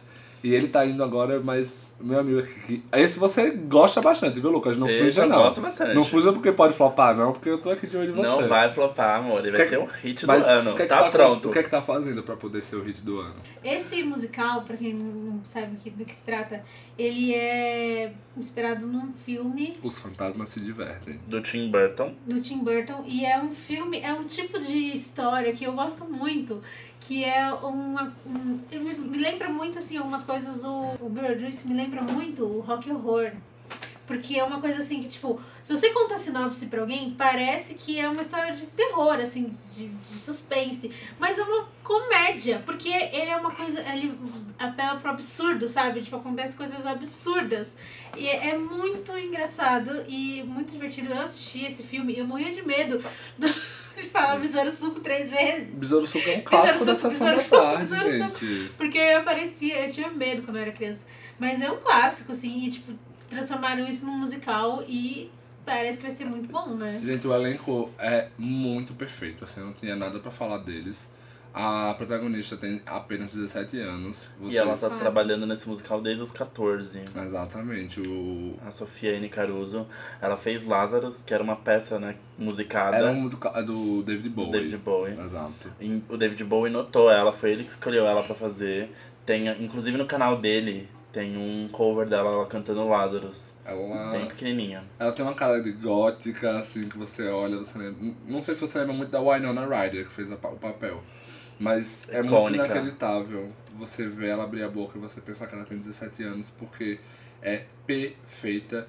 Tem o cara do School of Rock, que é o Alex Brightman. Sim, isso é bem legal, né? Ele protagonizou o School of Rock lá no Intergarden e ele tá Exato. voltando, o, o School of Rock fechou e ele tá abrindo um novo musical lá como No protagonista também. Como protagonista também, exato. O Fado. Carrie Butler é a coadjuvante. Tem- tem- tipo, basicamente a história é um. Do- Tem um casal de gente normal e chata que morre. E aí se mudam pra essa casa a Lídia, que perdeu Como que é a morte deles no É no musical? acidente. Ah, no- eles no caem- filme é no acidente de Ah, carro. no filme não tá, mas Não, no é, musical. eles caem, tipo, num buraco da, dentro da casa. E aí, tipo, é como se ele um cai, só que aí ele levanta com a outra aura. É, e é uma coisa É, meio. E eles não percebem que É, eles exato, morreram. exato. É muito engraçado isso. Eles, eles acham que. Eles chegam, voltam pra casa deles e, ué, o que, que essas pessoas estão fazendo aqui na nossa casa? Tipo, que aqui. Aí alguém fala, não, querido, você morreu. É, exato. E é, é muito absurdo, é muito absurdo. Inclusive, eu falei que. é, eu ia comentar uma coisa sobre Mean Girls, que eu tava pensando, né, vindo pra cá, eu fiquei pensando. é, outras histórias que tem essa pegada meio absurda. E eu acho que o Mean Girls também tem uma coisa assim, sabe? Tipo, é, ele, se, se ele fosse uma história, tipo, um- uma comédia romântica adolescente, é só, seria só mais uma comédia romântica adolescente. Mas ela, ele começa como uma comédia romântica adolescente, você acha que vai pra aquela vibe, mas de repente ele começa uns negócios tão absurdos. Ele tem um humor muito É um particular, humor, né? é, é um humor Exato. muito absurdo. É umas coisas absurdas. Então eu E acho são- que é muito legal. Eu adoro, eu adoro esse tipo de humor. E são histórias também, tipo, eles dão risada deles mesmos, né? Da, tipo, no, É. no Beetlejuice eu ouvi um áudio e ele começa introduzindo um musical, tipo, ó, esse vai ser um musical que eu vou fazer piada com morte. Exatamente. Vai ser assim. E o Mean Girls também começa, né, com uma introdução lá, o, o Damon Sim. e a Janice falando, ah, vai falar sobre uma pessoa que foi atropelada por um ônibus e tal. Tipo, eles já vão Exatamente. brincando com a mitologia do próprio musical. Eu Hum. acho que tem tudo pra dar É, certo. tu, é tudo. Eles, são, eles fizeram algumas mudanças porque não foi muito bem recebido em, em Washington. Não entenderam o conceito. Não entendeu o conceito, mas é literalmente um conceito. Como eu falei, tipo, o elenco é incrível. Tem a Carrie Butler, que tava no Mean Girls, fez o Xanadu. Tem o Rob McClure, que é o, fez o Chaplin original da Broadway, que teve a, a montagem aqui com o Jarbas. É, enfim, Leslie Kritzer, que tipo, não é tão famosa, mas ela faz um papel maravilhoso. Ela tem um dueto com a protagonista que é simplesmente sensacional. E visualmente falando, eu digo hoje, o Tony de melhor design de cena é de Beetlejuice, não tem como não ganhar. Tem umas mudanças inacreditáveis e tem um cenário que é de deixar a sua boca aberta, tipo real oficial. Então eu espero, eu me diverti muito, não entendi porque as pessoas não gostaram. Assim, É eu até porque entendo. é um tipo de humor, assim, muito peculiar, eu acho. E sabe o que Um pouco arriscado. Às vezes, se você errar um pouquinho, pode ficar... E sabe o que eu acho que tem? O f- Ele tem muita profanidade, digamos assim. Ele tem muito palavrão. Então ele é um humor que às vezes ele é muito crasso e algumas pessoas podem se ofender por causa disso. entendeu? Principalmente em Washington, eu acho que é uma cidade mais conservadora. Não, não, não é tão Não. conservadora. Tá, mas eu, eu acho que o. Eu não sei, é um humor muito exagerado às vezes. Uhum. Literalmente assim, tem um. Enfim, não, não, tem- não tem coisa que eu É não um posso Ah. tipo falar. de humor muito específico. Não, é porque, tipo, tem uma cena de um porco que é assado e, tipo, é aquela cena que todo mundo ganha vida, lembra? No... Que eles estão tendo no jantar. E aí, de repente, tipo, alguém começa a falar com uma voz assim. E aí, tipo, entra vários monstros, entre vários Beetlejuice, no caso. E aí, tipo, um porco que era comida, tipo, ganha vida. Aí, uma...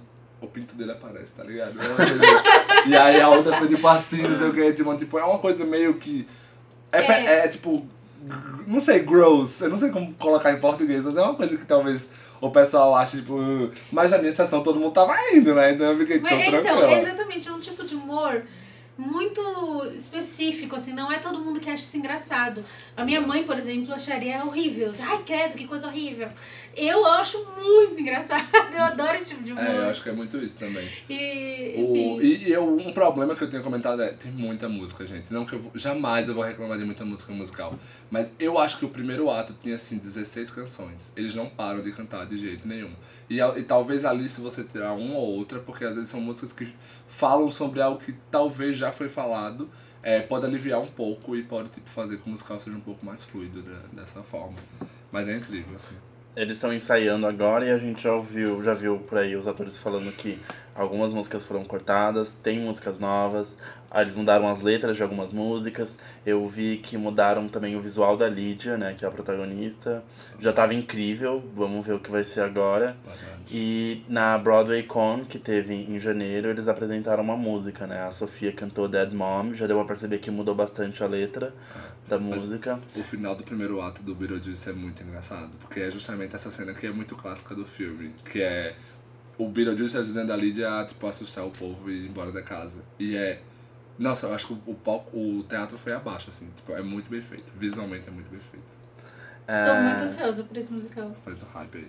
É, uma última coisa, as pessoas comentando no vídeo do, da performance de Dead Mom, é, tipo, como ela vai aguentar cantar essa música oito vezes por semana. Exato, ela tem 17 anos de idade, gente. Se vocês ouvirem o. E ela fala logo no começo, tipo assim, é no começo do musical ela já faz. já canta o Dead Mom. Acho que. É, uma da- é nos primeiros 20 minutos já Não tem é? essa música. E aí você já fica tipo, what? Mas vai muito Gosto de nessa vibe. musical que já começa com tudo. Uma notícia que fez, foi muito popular essa semana foi, Foi a mais curtida no nosso Instagram essa semana. Hércules, o musical. Eu não lembro vai saber as. Como é as deusas não? É. A- o do oráculo. Já vejo a Cacau Gomes sendo uma daquelas deusas. Ai, que... Essa aí eu não vou te chamar, né? Eu não, eu não vou dizer que eu tô apaixonado. Eu não vou dizer não, algo É, assim. algo- É, hino. E a gente não sabe, mas é hino. É. O, foi anunciado que o Public Theatre, que é um teatro off-Broadway, na verdade o teatro é o Della Corte, vai fazer uma, uma versão de Hércules. Como que é esse teatro? Amigo, o Della Corte ele é famoso porque ele tem, ele faz, ele, ele tem uma associação, no caso desse especial, com um projeto chamado Public Works. Então o que é que eles fazem? Eles chamam pessoas da comunidade que não são atores para poder montar um musical para tipo 4, 5, 6 apresentações. Então assim, é, a maioria dos projetos que eles fazem lá não necessariamente faz uma transferência. Porque às vezes nem sempre é uma coisa visual muito incrível, porque se você vai fazer por 5, 6 vezes, você não precisa gastar tipo, um dinheiro Milhões. enorme com isso. É, as pessoas que estão lá têm outros trabalhos, então quando termina essas 5 ou 6 performances, elas vão voltar para seus trabalhos normais. É, mas o, o Hair, teve um revival em 2009 na Broadway, começou lá, deu certo e eles levaram pra Broadway. A ideia que eu acho que, eles, que a Disney pensou com o Hércules foi o seguinte: vamos dar o direito para esse pessoal, vai engajar a comunidade e vamos ver o que eles conseguem fazer. E será Se que é, certo. a gente pode começar a desenvolver pensando na Broadway? Será que o Hércules tem funcionalidade no teatro? E aí, tipo assim, eu dou os direitos, eu não dou, não né? gasto nada, eu só vou ver se funciona, se for um desastre, eu já fico com o pé atrás. Se funcionar, já eu é já posso investir. aposta, né? Porque a gente precisa, tipo, aquela renascença ali da Disney que começa com a Pequena Sereia e termina com o Tarzan, que durou 10 anos, um bocado virou musical. A Bela e a Fera virou musical, depois o Rei Leão virou. É, depois o Rei Leão virou musical, Pe- é, o Tarzan virou musical, Pequena Sereia, Aladdin, o Corcunda virou, nunca foi pra Broadway, mas tem. E Frozen. e- não, mas é só daqueles anos 90 mesmo, assim. e aí, é, não, não, mas sim, Frozen. E eu acho que daquela época só faltava o Hércules, o Pocahontas e a Mulan. E o Hércules já tinha sido anunciado em 2017 que o Alan Menken tava trabalhando. E tipo, meio que é, esse projeto é isso aí. Só que é, não vai, quer dizer que vai sair daqui diretamente pra Broadway. Uhum. É, Mas no- temos esperança. mas tem esperança. Porque, pra vocês verem, né, aqui no Brasil, olha o hype que foi criado. Nossa, É. muito. Provavelmente ninguém vai conseguir comprar ingresso pra isso, porque como são poucas apresentações, aí já tem aquelas pessoas da própria comunidade. Então, é, vai ser uma coisa bem fechada. Exato. convidados. É uma coisa muito fechada pra conseguir ingresso só matando alguém que tem. Ou então roubando uma hora antes do coisa. Ou pagando 5 É. mil dólares. Tipo, ah, mas eles fazem, eles fazem uma quantidade no dia. E aí tem gente que chega tipo 3 horas da manhã pra poder ficar esperando até abrir. E normalmente é tipo num dia muito quente, ao contrário do, do seu rush e do meu rush, que foi muito Eu morri frio. frio. É um dia muito quente. E eu, eu soube que o, o dia quente de Nova York é um dia quente em Nova York, tipo assim mesmo. Bem Mas quente. Eu acho que o Hércules tem uma linguagem incrível pra você, tipo, trazer a questão de mitologia grega, a história.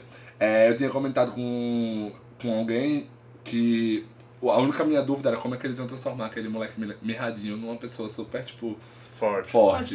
E aí alguém falou, pode ser uma mudança de primeiro ato onde, tipo, mude o ator. Sim. não Sim, tem problema. assim. No, no Grey Gardens acontece isso, que é um musical menor, então por que não fazer com o próprio Hércules? Uma coisa que eu vi aqui nos detalhes da. Eles estão abrindo audição, né, pro elenco do Hércules. Eles estão procurando um ator negro pra É, fazer o o Hércules. protagonista. Muito Inclusive, há boatos que o Genani Aladdin, se eu não me engano o nome dele, Que que, é é, o Frozen. o Frozen, o. Não é o Que é o. Frozen. Ele tá no Frozen, ele não é o Hans. Ele é o É o. Ele é o Christoph. Ah, o Chris. É, Nossa, exato. Ele. Ele talvez vai fazer o papel. E a Meg vai ser Ashley Park. Rainha, né, amor? Boatos. Ashley Park aí sempre desafiando todos os castings directors. Mesmo sendo asiática, ela, vem, ela quase foi boatos a My Fair Lady. Agora ela pode fazer a Meg, dona do mundo. Não Choca. sabemos.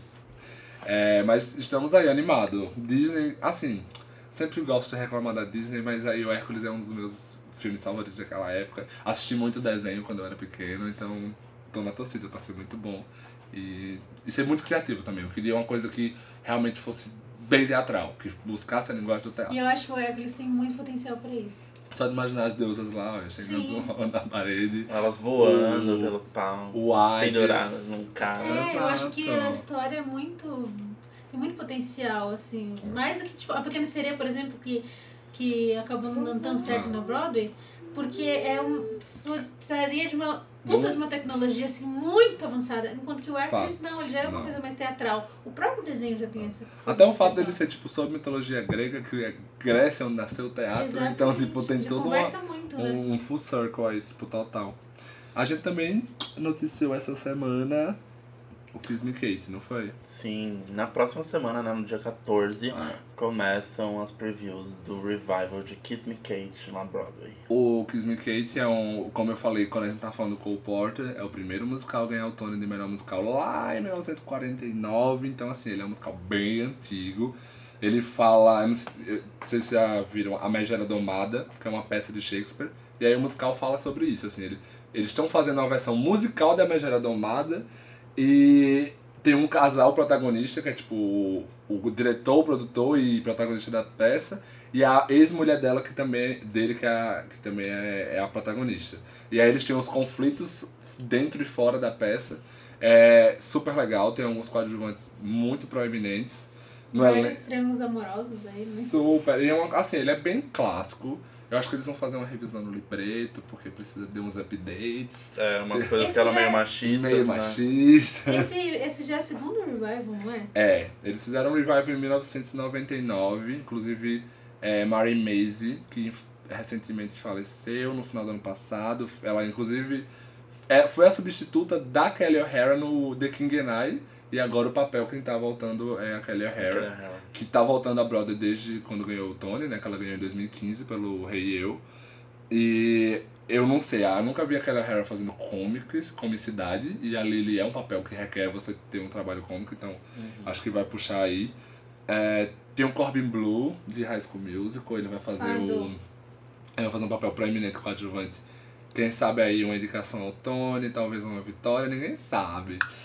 E, e a Stephanie Styles, que é uma atriz que tá tendo o seu debut na Broadway, mas ela já é conhecida um pouco em Nova York também. E o Will Chase é o outro protagonista, que quem assistiu Smash lembra dele. Mas vamos torcer. Esse, por exemplo, Kiss Me Kate, é uma produção non-profit. Ou seja, eles têm um... Eles juntam dinheiro por alguns aspectos, tem tipo os, os assinantes que dão e tal, mas eles não estão ali em busca de lucro. Tipo, o dinheiro que eles vão lucrar, eles já juntam pra fazer outras produções. Não é Inclus- pra pessoas individuais lucrarem com isso. Inclusive já tem até uma data pra fechar, né? Esse É. Kate. No, é, é junho, eu acho. É, acho que é dia. Acho que é bem próximo do Tony, inclusive. É, Sim. um, é um. Vai ser um, um revival bem fechadinho, assim. Mas eu acho que vai ser bem legal, especialmente Esse porque. musical, ele é muito... Ele já teve aqui no Brasil, vocês falaram. Teve, ele teve com a Fabi Bang, né? Ela fe- ganhou um prêmio até nesse, por esse musical. Ela era a protagonista? Ela, não, ela fez a Lois. Lois Ela fez a Lane. Loilane? Ai, Sim. nossa, ele é um papel perfeito. E a Verney fez a protagonista. Inclusive é um papel que precisa de muita dança, mas a Fabi é dançarina. A Fabi A é bailarina. bailarina Exato. profissional. Então faz todo sentido agora. E ela ganhou, foi, eu lembro que ela ganhou esse prêmio no ano que ela já estava fazendo Glinda. E ela ganhou o prêmio pelo Kiss Me Kate. Aí todo mundo achou que ela estava ganhando o prêmio pela Glinda. Eu, não, calma, ela, prêmio de Glinda vem ano que vem. Fim ela acabou ganhando também prêmios pela Glinda, É. mas foi muito legal, assim, tipo, é, essa, esse reconhecimento, sabe, de- desse personagem, que inclusive acho que foi um dos. Não foi o primeiro, mas foi o. Acho que antes da Glinda foi um dos maiores papéis, né, da, da Fabi. Que a Fabi pegou, sim. E provavelmente isso ajudou também ela a ser mais. ganhar uma, uma notoriedade assim e acabar conseguindo fazer a gringa, né? Apesar de que não, porque quando ela tava fazendo já o Kiss Me Kate, tava rolando as audições do Wicked. Então ela, ela ficou na correria de Rio São Fez as Paulo duas coisas, né? pra fazer as audições do Wicked enquanto já tava lá em cartaz. É, o, o musical realmente vai fechar dia 2 de junho, que é acho que uma semana antes do próprio Tony. Ah, eu hoje em dia acho que a Kelly O'Hara vai talvez disputar com a Stephanie J. Block pelo Share Show pra ganhar. Amigo, não vai ser de Beetlejuice, não adianta você falar. Mas ainda assim, esse tipo de produções realmente, inf- infelizmente ou não, na Broadway tem que ser nessas coisas mais não profits, porque são musicais muito antigos que às vezes não encontram público. Então eles fazem em um determinado tempo, com um termina- determinado budget, para que essas, esses produtos não se percam completamente e, querendo ou não, é, atraiam um público que gosta de teatro musical e consiga ver uma produção realmente muito boa de um musical muito clássico, porque Kate é clássico. Já que a gente tá falando dessa temporada do Tony desse ano lá na Broadway, vamos falar tudo que já teve e tudo que ainda vai estrear pra essa temporada? Certo. O primeiro musical que abriu nessa temporada foi o Get in the Band, Get Together, que foi um flopzinho, Já fechou. que já fechou, ele durou tipo coisa de um mês. Aí um, um pouco depois eles abriram o Head Over Heels, Outro flop. flopou, mas um flop que resistiu, gente, ele resistiu muito, assim, sangrando, mas resistiu. O Foi um prejuízo do ano. Foi, disseram que tinha um produtor que era apaixonado pelo musical e disse, ah, posso perder milhões e milhões, mas vocês vão ficar aberto. Até não dá mais. Aí depois abriu o Pretty Woman, que é o que a gente comentou. I can go back. Ah, depois do Pretty Woman, abriu o The Share Show, que você vai ficar calado, Lucas. Eu assisti, eu amei. Tá, a bilheteria tá boa, né? Não tá perfeita, mas tá boa por enquanto. Tá lá na casa dos 70%. É Mas eu- você tá esperando o Tony, É, né? Se talvez ganhar, continua. ganhe, exatamente. ganhar, E eu acho que só, só foram esses. Teve mais algum? Vai Só foram esses. ainda pra essa temporada? Não, vai, mas acho que dos que abriram, teve mais algum. Eu tô na cabeça que abriu. Ah, King King Kong. King Kong abriu Teve mais outro. E esquecemos o Marco King Kong, que abriu já em outubro. O The Prom também abriu em outubro. É, eram esses dois que faltavam. Então é, a gente teve o.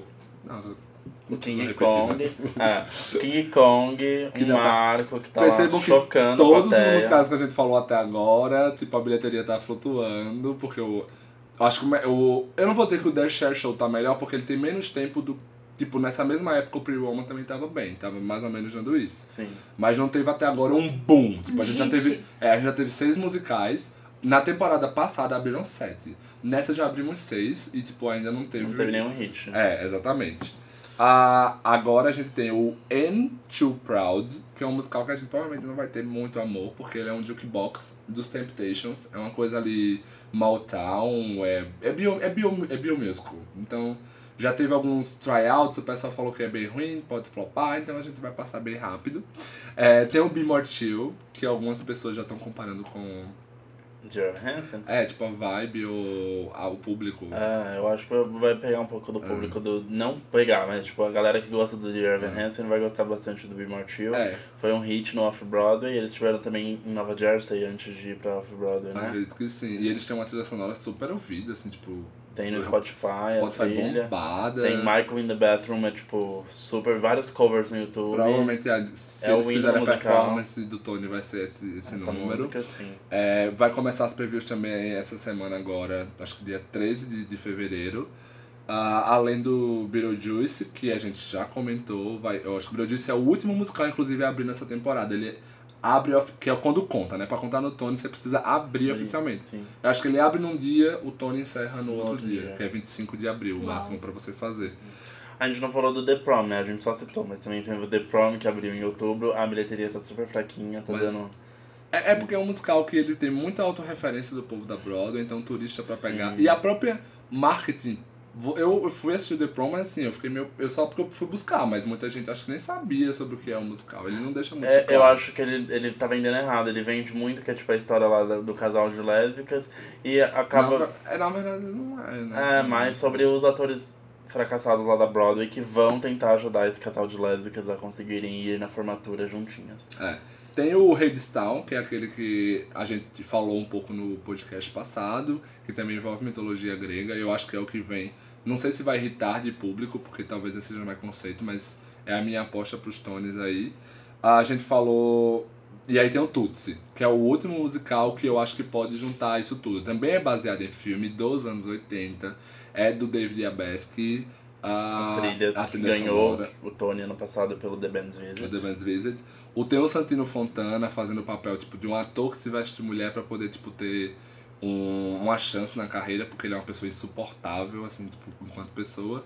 É, só que no, no filme ele vai fazendo uma novela. E aí na peça eles Vão botaram fazer um pra um musical. musical. O Santino saiu da última temporada de Crazy Ex-Girlfriend pra fazer o Tootsie. É, exatamente. Eu acho que é um musical cômico, mais clássico, e ele pode pegar o público. Você acha que ele é um forte concorrente ao melhor musical da temporada? Eu junto acho- com Beetlejuice? Eu acho. que- Então, a minha dúvida do Beetlejuice é, ele foi tão massacrado na fora que eu não sei se a crítica americana, a crítica de Vocês vai, gostar? normal, não, é, vai gostar. Eu acho que hoje é o Hadestown versus Beetlejuice pra, não, versus, Versus. Tootsie pra melhor musical. Mas melhor ator, o Tootsie ganha. Eu acho O que não tem nem, ganha. não tem jeito, se vocês verem, ele faz um trabalho incrível, é um trabalho pesado, inclusive. Tipo assim, é- ele dança muito, ele canta muito. E ele nunca sai do palco, basicamente. A história é sempre da, da, da Dorothy e tudo mais. Então eu acho que o Tony dele de melhor ator é um Tá garantido. É, exatamente. E aí teve, a gente falou do Kiss Me Kate, que era um revival, até então não ia ter nem categoria de melhor revival, porque só tinha ele. Mas eles anunciaram o Oklahoma, No que, teatro onde tava o Once on This Island, que é aquele teatro mais, teatro mais cult, mais diferentão. mais arena. E o Oklahoma tem um filme, ele é um musical problemático também, mas é, até eles estão deixando bem claro nos anúncios. Esse não é o Oklahoma dos seus avós. É uma versão reinventada. totalmente desconstruída. É, um- juro, Pri, eu, acho, eu fui tentar ver umas fotos e eu fiquei tipo.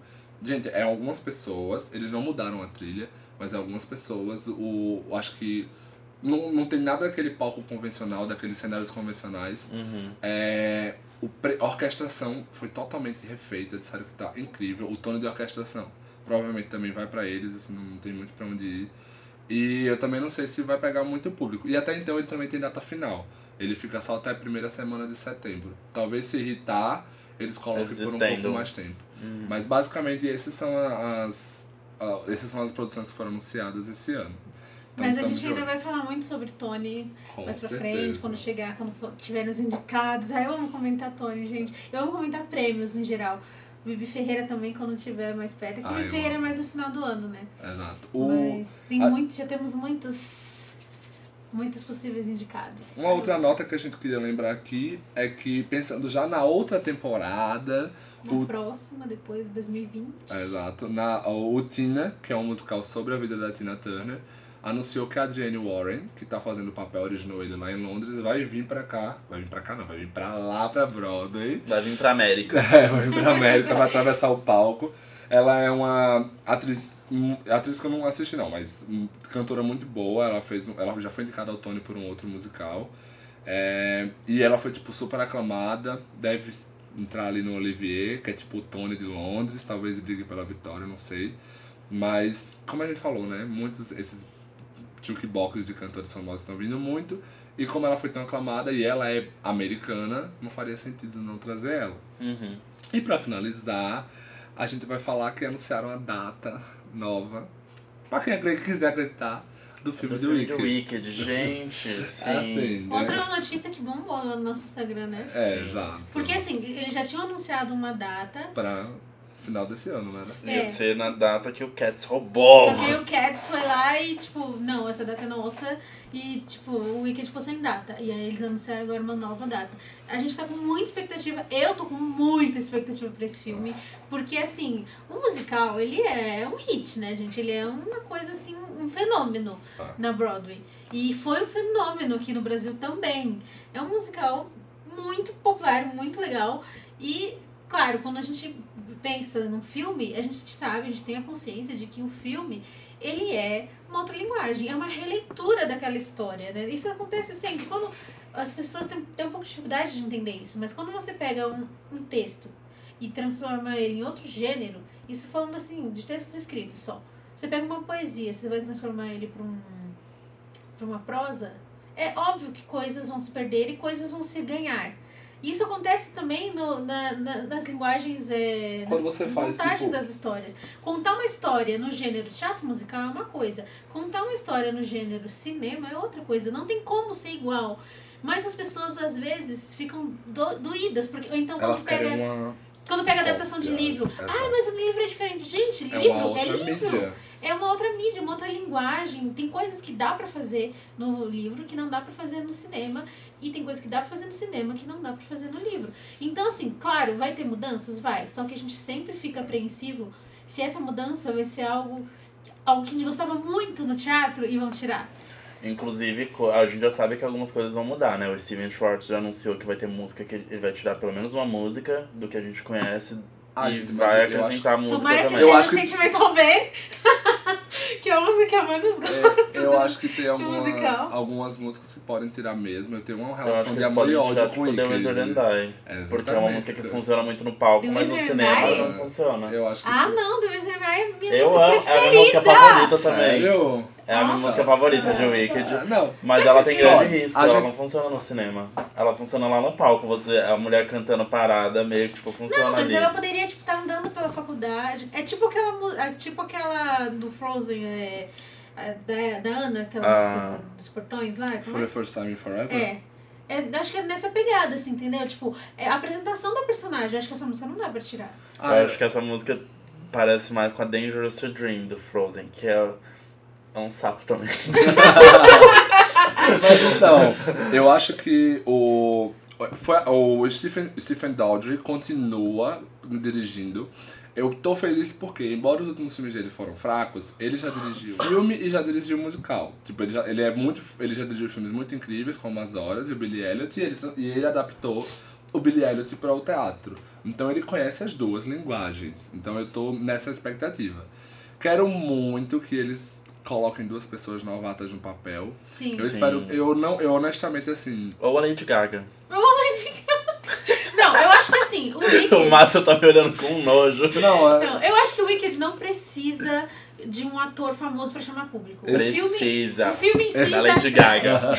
O filme pode em si já atrai. Eu Acho que você Mas pode pôr um desconhecido. Esse filme vai ser lançado na mesma data que o Avatar 2. Avatar 3, eu acho. 3? Eu acho Ah, que- que vai ter o 2? É, É, vai ser lançado na mesma. antes. Vai ser lançado E no vai- mesmo dia do E Avatar. tem um, Ah, tem um filme da Disney live action também, parece nessa mesma época. É. Mas assim, gente, independente disso, eu acho que o Wicked tem muita hype lá. E outra coisa, Oz é um aspecto que ressoa com os Estados Unidos mais do Muito. que qualquer outro lugar do mundo. Sim. A gente tem aí até, eu acho que até aquele filme do Oz 2014 fez um dinheiro muito grande Poderoso lá. lá. E uma- um dos maiores clássicos ever, que é o Mágico de Oz do cinema. E as histórias de Oz são muito famosas como literatura americana. Então eu acho que. E o musical é muito famoso. Então eu também concordo com a Priscila. Acho que não tem necessidade nenhuma de botar gente famosa nos dois. Se eles quiserem botar gente famosa, bota nos papéis coadjuvantes. Isso. Bota uma Meryl Streep de Madame Morrible. Eu preferia Julie Andrews, preferia. Podia ser a Kristen, a Kristen Chenoweth? Poderia. Poderia botar a Dina Menzel de mãe da Elfaba? Poderia. Podia colocar assim, é, uma. No mágico de Oz, o É, próprio exato. mágico são personagens que não. Que são importantes pra história, mas não, não tem tantas músicas, É. enfim, tem uma, uma participação. Aí pode pôr um ator famoso, mas a Elfaba É e tipo a Hugh Jackman, de, de, de mágico, É, entendeu? tem que ser, eu acho que Mas dá pra você pôr uma pessoa nova. eu, eu entendo o quão é problemático pra vocês, é pra o cinema fazer e apostar em gênero, mas tipo, a gente vivia numa época que as pessoas descobriam, tipo, Julie Andrews, Barbara Streisand, e hoje em dia a gente meio que não tem isso, as pessoas vão sempre por, por nomes já conhecidos que não cantam tão bem, só porque elas são, tipo, pessoas famosas. Então, assim, aí o povo vai no Dreamcast, aí o povo fala isso. Lady Gaga de Elphaba. Não. Anna Kendrick de Elphaba. Lia Michele. Michele de Elphaba. E eu, assim, eu nem tenho nada contra, mas assim, eu acho Eu que dá acho pra que você não escolher precisa. melhor. São, e- e pode pegar umas pessoas Eu acho que eles podem fazer. Desculpa. Não. Eu acho que eles podem fazer que nem o West Side Story. Tipo, a menina que vai fazer a Maria Tem 17 anos, a completa é o primeiro trabalho dela. Exatamente. Tem uma coisa que legal que a menina fala sobre, tipo, esse, ela tem medo que vai sair nessa data de grandes blockbusters. Aí o Rodrigo comentou. É, mas isso é uma coisa interessante, porque se torna uma, uma opção pra quem tá fugindo desses blockbusters. Eles fizeram a mesma coisa com o primeiro Mamma Mia e funcionou bem. Sim. Quem não queria ver o blockbuster lá do momento foi ver Mamma Mia e Mas, é, mas na verdade faz sentido, porque assim, alguns musicais como Les Miserables e o Into the Woods foram lançados nessa mesma data, é Natal. Então eles se tornam uma opção família para o pessoal assistir. E Sim. tipo, gente, o Wicked deve. Eu não sei se é muito feito regionalmente ou se é feito em escolas. Mas ele tem uma trama que, quando É muito vai, é família. muito família. Então não vai uma pessoa assistir, vão três ou quatro ou cinco. Exatamente. Mas é literalmente o que você falou também de linguagem. Eu acho que o ponto alto de Wicked, que é a cena do Define Gravity, ele funciona muito bem no palco porque você não tá acostumado a ver ninguém voando no palco. Sim. Mas quando você bota pro cinema, Não. pelo amor de Deus, a coisa hoje em dia mais fácil é ver alguém fazendo milhares de loucuras. Então, a tem Xuxa pessoa- voa no Xuxa Zones 2. Mas é isso, entendeu? Então, tipo É, assim, então, você, tem, você precisa de um diretor que. A gente tem leituras de musicais como O Fantasma da Ópera, o próprio Rent, é, que são filmes que, tipo, não funcionaram, no- não funcionaram por diversos aspectos. o, o Fantasma da Ópera eu acho que é um exemplo muito claro disso. Ele é um musical que ele começa errando no elenco, mas todas as decisões visuais são tipo assim. Sério, meu anjo, você tá mesmo tentando fazer isso? então eu acho que é muito isso. Você precisa inovar pra que um momento É. tão incrível no palco também seja tão incrível no Dá cinema. muito medo, entendeu? dá muito medo, ainda mais pra quem é fã, assim. Pois é. E assim, ai, sei lá. Mas ao mesmo tempo- Chocada gay. Mas ao mesmo tempo, muita expectativa que se É. for bom vai ser incrível. Mas ao mesmo tempo, eu também concordo que é um musical que dá pra ter uma linguagem cinematográfica. Dá pra você Tem. fazer uma história. É diferente de Cats, que vai sair esse ano, que eu nunca. Oh, meu que eu não consigo conceber no, no, no cinema. A O- bomba do ano está pronta. É, tá pronto. Mas o Wicked não. O Wicked é uma história que, se- Tem muita história. que você consegue fazer visualmente no cinema, você consegue. Tem um roteiro, uma história, uma trama Exato, bem interessante. super. Vamos falar de novo do Cats. É, o Idris Elba postou um story dele na- nas Ele gravações. puxou uma coragem. E ele tá todo de verde, né? Então vai ser. Gente, Gente, o- os gatos vão ser com um corpo humano. é humanoide. Então, Meu Deus. quando anunciaram, a gente. Como é que é? É, tipo, vão ser gatos com corpo. É quase como se fosse do teatro. Só mas que só que, com tipo, corpo em CGI. É, exatamente, não vai ser maquiagem. gráfica. Mas é Que porque. Mas a questão. Mas o problema é esse. Como você vai transformar Cats, que é um musical que é assim? Chega um gato, canta uma música, vai pra. Primeiro não tem, não tem script. É, né? o cenário não muda. Exato. Né? Entra um gato, canta, tchau. Porque qual é, qual é o barato do Cats? Primeiro de tudo, o apelo visual de você ver uma pessoa com aquela maquiagem incrível, com a roupa de Cats incrível. E aí ele canta uma música muito legal e ele tem uma coreografia. E ele tem uma coreografia sensacional. Então, pra o teatro, isso funciona. Mas imagine, aí quando No você vai meu lado, Deus. aí o pessoal falou. Ai, como é que vão fazer? Será que eles vão botar esses gatos humanoides, como é do teatro, mas tipo, com, com captação de movimento? Será que eles vão botar, tipo, gatos normais? Eu falei, gente, gato humanoide vai ficar uma coisa bizarra. Um gato, Gato normal, normal, é pior pior. ainda. Aí alguém falou, aí eu acho que foi, a gente tava até num grupo, alguém falou, ah, eles podiam se maquiar. Disse, então você vai gravar o teatro. É, então, Então, tipo grava o assim- teatro e passa. Exato, Pra então, tipo, fazer um filme, né? além de não ter trama, o- a, a linguagem visual desse, eu não sei. E aí botar no diretor que assim, eu particularmente não gosto. Acho que ele não tem nenhuma. Ele, tão ele não, eu acho ele não imaginativo, que uma das escolhas que a gente percebeu que ele fez foi justamente essa, botar uma coisa óbvia, que é tipo, gato humanoide, tipo, um ator, e aí vai fazer um CGI de gato. E outra Gente. coisa é o elenco, porque tipo, o Cats é muito conhecido pela coreografia. Agora a gente. A Taylor Swift. Você vê ela desgonçada fazendo as coreografias simples dos clipes Exato. dela, ela vai fazer uma coreografia complexa de um Cats, É, gente. no elenco, eu lembro que tem, ah, tem duas pessoas que são bailarinos do, do balé de Nova York, mas eles vão fazer papéis que não são tão relevantes. Mas os restos dos atores, ele, o Jason Derulo dança muito, ele, ele literalmente é, é Uhum. bailarino. Mas o próprio Idris Elba, a, a própria Taylor Swift, enfim, só Deus sabe. Tem Jennifer Hudson que vai ser a Isabela, mas eu acho que vai ser uma bomba. Vai. Tem é. cheiro de bomba. Tem cheiro de, tanto tem cheiro de bomba que o nome da personagem da Taylor Swift é, Bomba Larina. É bomba larina. Aí ela postou uma foto. Com-. Ela postou uma foto com o nome da personagem no camarim, assim, aí cortaram só o bomba e o corinha dela. Mas é fato. Eu acho que se esse filme for minimamente decente, vai ser uma maior surpresa pra todo mundo. E eu não sei qual é a relação de vocês com o Les Miserables, mas eu não sou muito fã do musical, porque eu acho que é justamente isso. Eu me emocionei bastante vendo no cinema, eu não mas eu não tinha- tenho eu saco não- pra ver de novo o filme. É, eu não conhecia nada de Lemis, eu conheci pelo filme. É a mesma coisa do Fantasma da Ópera, conheci pelo filme. Então eu não consigo ver tantos problemas assim, Uhum. como quem já conhecia a obra antes, né? Isso, É, isso, isso- aliás, isso isso é afeta. muito. Isso é muito, assim, quando eu, te- por exemplo, tem um filme que é adaptado de um livro. Eu não gosto de ler o livro antes porque eu sei que vão me decepcionar com o filme. Então eu prefiro ver o filme, depois eu leio o livro, que aí complementa, né? A mesma coisa os musicais eu faço isso também. Vejo o filme, depois eu vejo a peça, que aí, né? A tristeza não é tão grande. É verdade. Vamos para o nosso próximo quadro? E é aquele quadro que vocês estão esperando pra poder escolher alguma coisa pra fazer na semana. Dica da Glinda. Popular. Tá começando agora o Dica da Glinda, que é um quadro que a gente, assim como a Glinda influenciava todo mundo em Oz, a gente vai tentar influenciar vocês, dando algumas dicas do que foi muito legal nessa semana pra gente, ou de coisas também atemporais, né? Tipo, sei lá, a gente conhece há muito tempo e a gente gostaria de indicar. Quem quer começar? Eu quero começar. Eu vou ter duas indicações essa semana. Olha que fofa. Eu quero indicar é, dois outros podcasts também sobre teatro musical, porque a gente não está sozinho nesse mundo. E a gente, eu acredito muito que o teatro musical precisa que os veículos se Uno. se unam. E quando a gente criou esse podcast, não foi com a intenção de ser Competir. melhor podcast. A gente quer ser mais um. E assim, um podcast que tá aí há bastante tempo já, que é o Musicalcast, do Rafael. é, Nogueira. Rafael Nogueira e também tem várias outras pessoas queridas que a gente gosta. Tem o Júlio, Júlio, a voz mais linda dos podcasts, o Júlio. Letícia Me emociona Straguese, só com a voz dele. é, e várias outras pessoas que agora eu não vou me lembrar o nome, mas. O enfim. Alexandre, a Andressa, a Lene.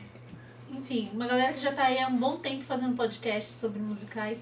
Eles estão também no Spotify, eles têm Instagram, Facebook.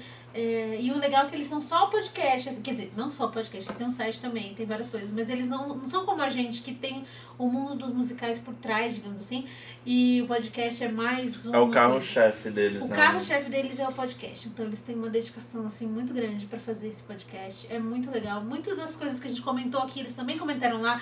Então escutem pra ter outras opiniões, pra vocês poderem ter a opinião de vocês e não só copiar a opinião de outra pessoa. E o outro podcast, ele é bem recente, começou uma semana antes da gente, na verdade, que é o Perdido nos Musicais, que é o podcast do Broadway Meme. O Broadway Meme é uma página que começou com uma página no Facebook é, que postava memes de musicais, e aí depois eles criaram um grupo, que é o Broadway Meme Fórum, que é um maior grupo, é um, tudo que você posta lá irrita, porque é, todo mundo tá lá, todo mundo que é muito fã de, de musicais tá lá. E aí os pessoal, os administradores, criaram um podcast também sobre musicais, bem interessante também, e eles estão, acho que no segundo episódio também, como a gente. Estão no terceiro, eu acho. O terceiro já, é, acho que eles lançaram o terceiro, vão lançar agora. Então, é, é bem legal e eles também comentam muitas coisas que a gente comentou aqui. Então, ouçam também os podcasts dos nossos amiguinhos. O Perdido é com a Clara, o Dan, o Gila e o Nietzsche. Isso, muito obrigada, Lucas, pela cola. O Nietzsche ainda não participou, ele tava doente os dois primeiros, mas ele é, Ele é da, da equipe. ele é da equipe. Então é isso, gente. Se vocês gostam desse formato podcast, já, já tem dois aí pra vocês ouvirem só sobre musicais. Além do nosso. Além do nosso, é claro. Então, a, eu como sou muito fã de musical e de cinema, e a gente aproveitando que a gente tava falando até sobre essa linguagem no cinema, o, eu vou indicar ah, um filme pra vocês francês, musical, chamado Os Guarda-Chuvas do Amor. É, e por que eu tô indicando isso? A música, o compositor, que é o Michel Legrand, é, infelizmente ele faleceu alguns dias atrás. E esse é um dos musicais mais incríveis que eu já assisti. Eu acho que por ele ser em francês, muita gente não assistiu. É, ele é. Tem, ele tem uma hora e meia. Tem. Ele é totalmente cantado, assim, ele não tem nenhum diálogo, basicamente. E um musical que recentemente teve muita inspiração nele foi o La La Land. Então, assim, ele é um amor, é com a Catherine Deneuve, assim, ela é bem jovem, tipo, o musical é de 1964. É, tem muito tempo, mas se você assistir hoje e você, tipo, tiver uma abertura maiorzinha, você vai com certeza se apaixonar. São, são algumas partes que ele é dividido, ele é um, uma vibe romance totalmente. E ele é bem diferentinho, eu acho que talvez é um. Do mesmo jeito que a gente fala muito de Broadway, e a gente conhece muito do aqui do teatro brasileiro também as produções, é, existem os musicais de outras línguas que têm uma outra identidade e que pode agregar muito no gênero. E aí, por isso hoje eu estou indicando esse Guarda-Chuvas do Amor, porque eu tenho certeza que você, se você assistir, você vai ficar muito apaixonado. Onde a gente encontra pra assistir, Madison? Amiga, eu acho que só baixando. Eu acho que Só no, nos. Eu não vou dizer que é pirataria, né? Só nos. Você vai como é procurar. Você dá o seu jeitinho, né, gente? Procura na internet o que tem, gente. É uma forma de eu não dizer que você tem que baixar. Porque eu não vou depender do Netflix pra musical, a gente tá acabado. É, gente, Netflix, pelo amor de Deus, vamos soltar mais Criei uma musical. categoria musical Ah, decente, decente, né? né? Poxa, os poucos que tem eles tiram Tem mo- depois. Não, você bota musical e tem uma criança, tipo, música. É, aí tem lá. Ah, tem galinha pintadinha. É. Nada contra o, o Eita! Pedro. Pedro querido, fazendo galinha. Chocada! E a galinha pintadinha, gente, é, um- é uma É das um mais hit. escutadas no Spotify. Passou Sim, mais visualizada no Eu amo- YouTube. Eu amo galinha, gente. Não, não estamos falando mal da galinha, mas é que galinha é pra criança. A gente quer musicais pra adultos. Exatamente. Adultos também gostam de musicais. Poxa vida. Olha, gente, aqui três marmanjão falando de musical. E eu vou aproveitar, deixa que a gente for da Netflix. E a minha dica da Glinda é.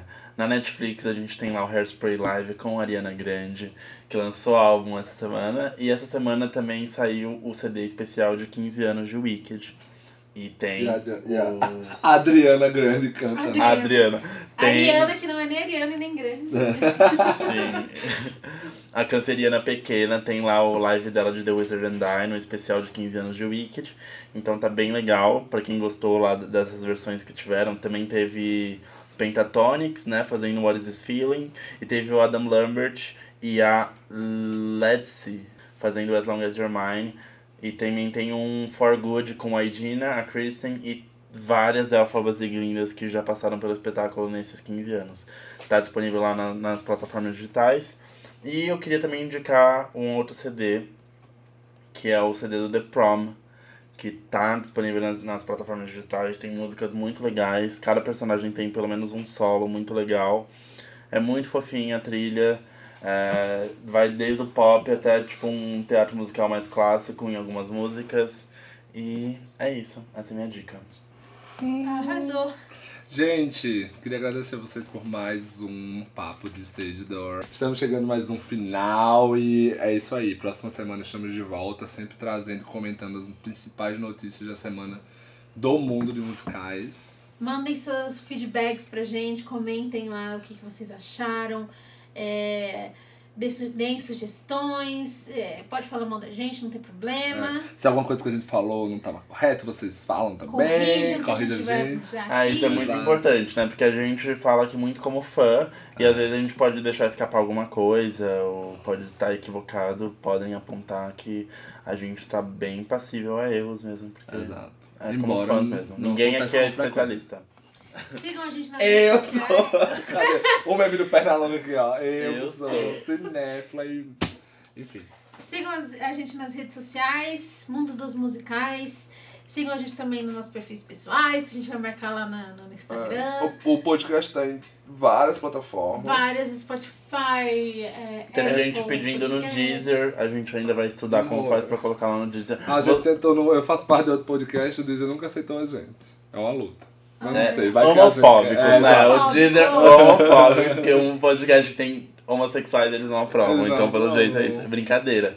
Deezer, vamos, vamos correr Vamos atrás conversar, do Deezer, sim. com eles. Mas tem no Spotify, gente, que já é topíssimo. Ai, no Apple, sonho. Google Podcasts e mais tem umas nove plataformas que a gente está disponível e a gente também está disponível gratuitamente no SoundCloud que tem junto com o post e a gente vai colocar também no YouTube para para alcançar cada vez mais ouvintes, né? Exatamente. gente? Não tem desculpa pra não ouvir a gente. Estamos em todos os lugares, gente, pelo amor de Deus. E é isso, gente. Muito obrigada pela paciência, por ter ouvido nossas vozes até agora. Beijos! Até a Beijão. próxima. Até semana que vem. Papo de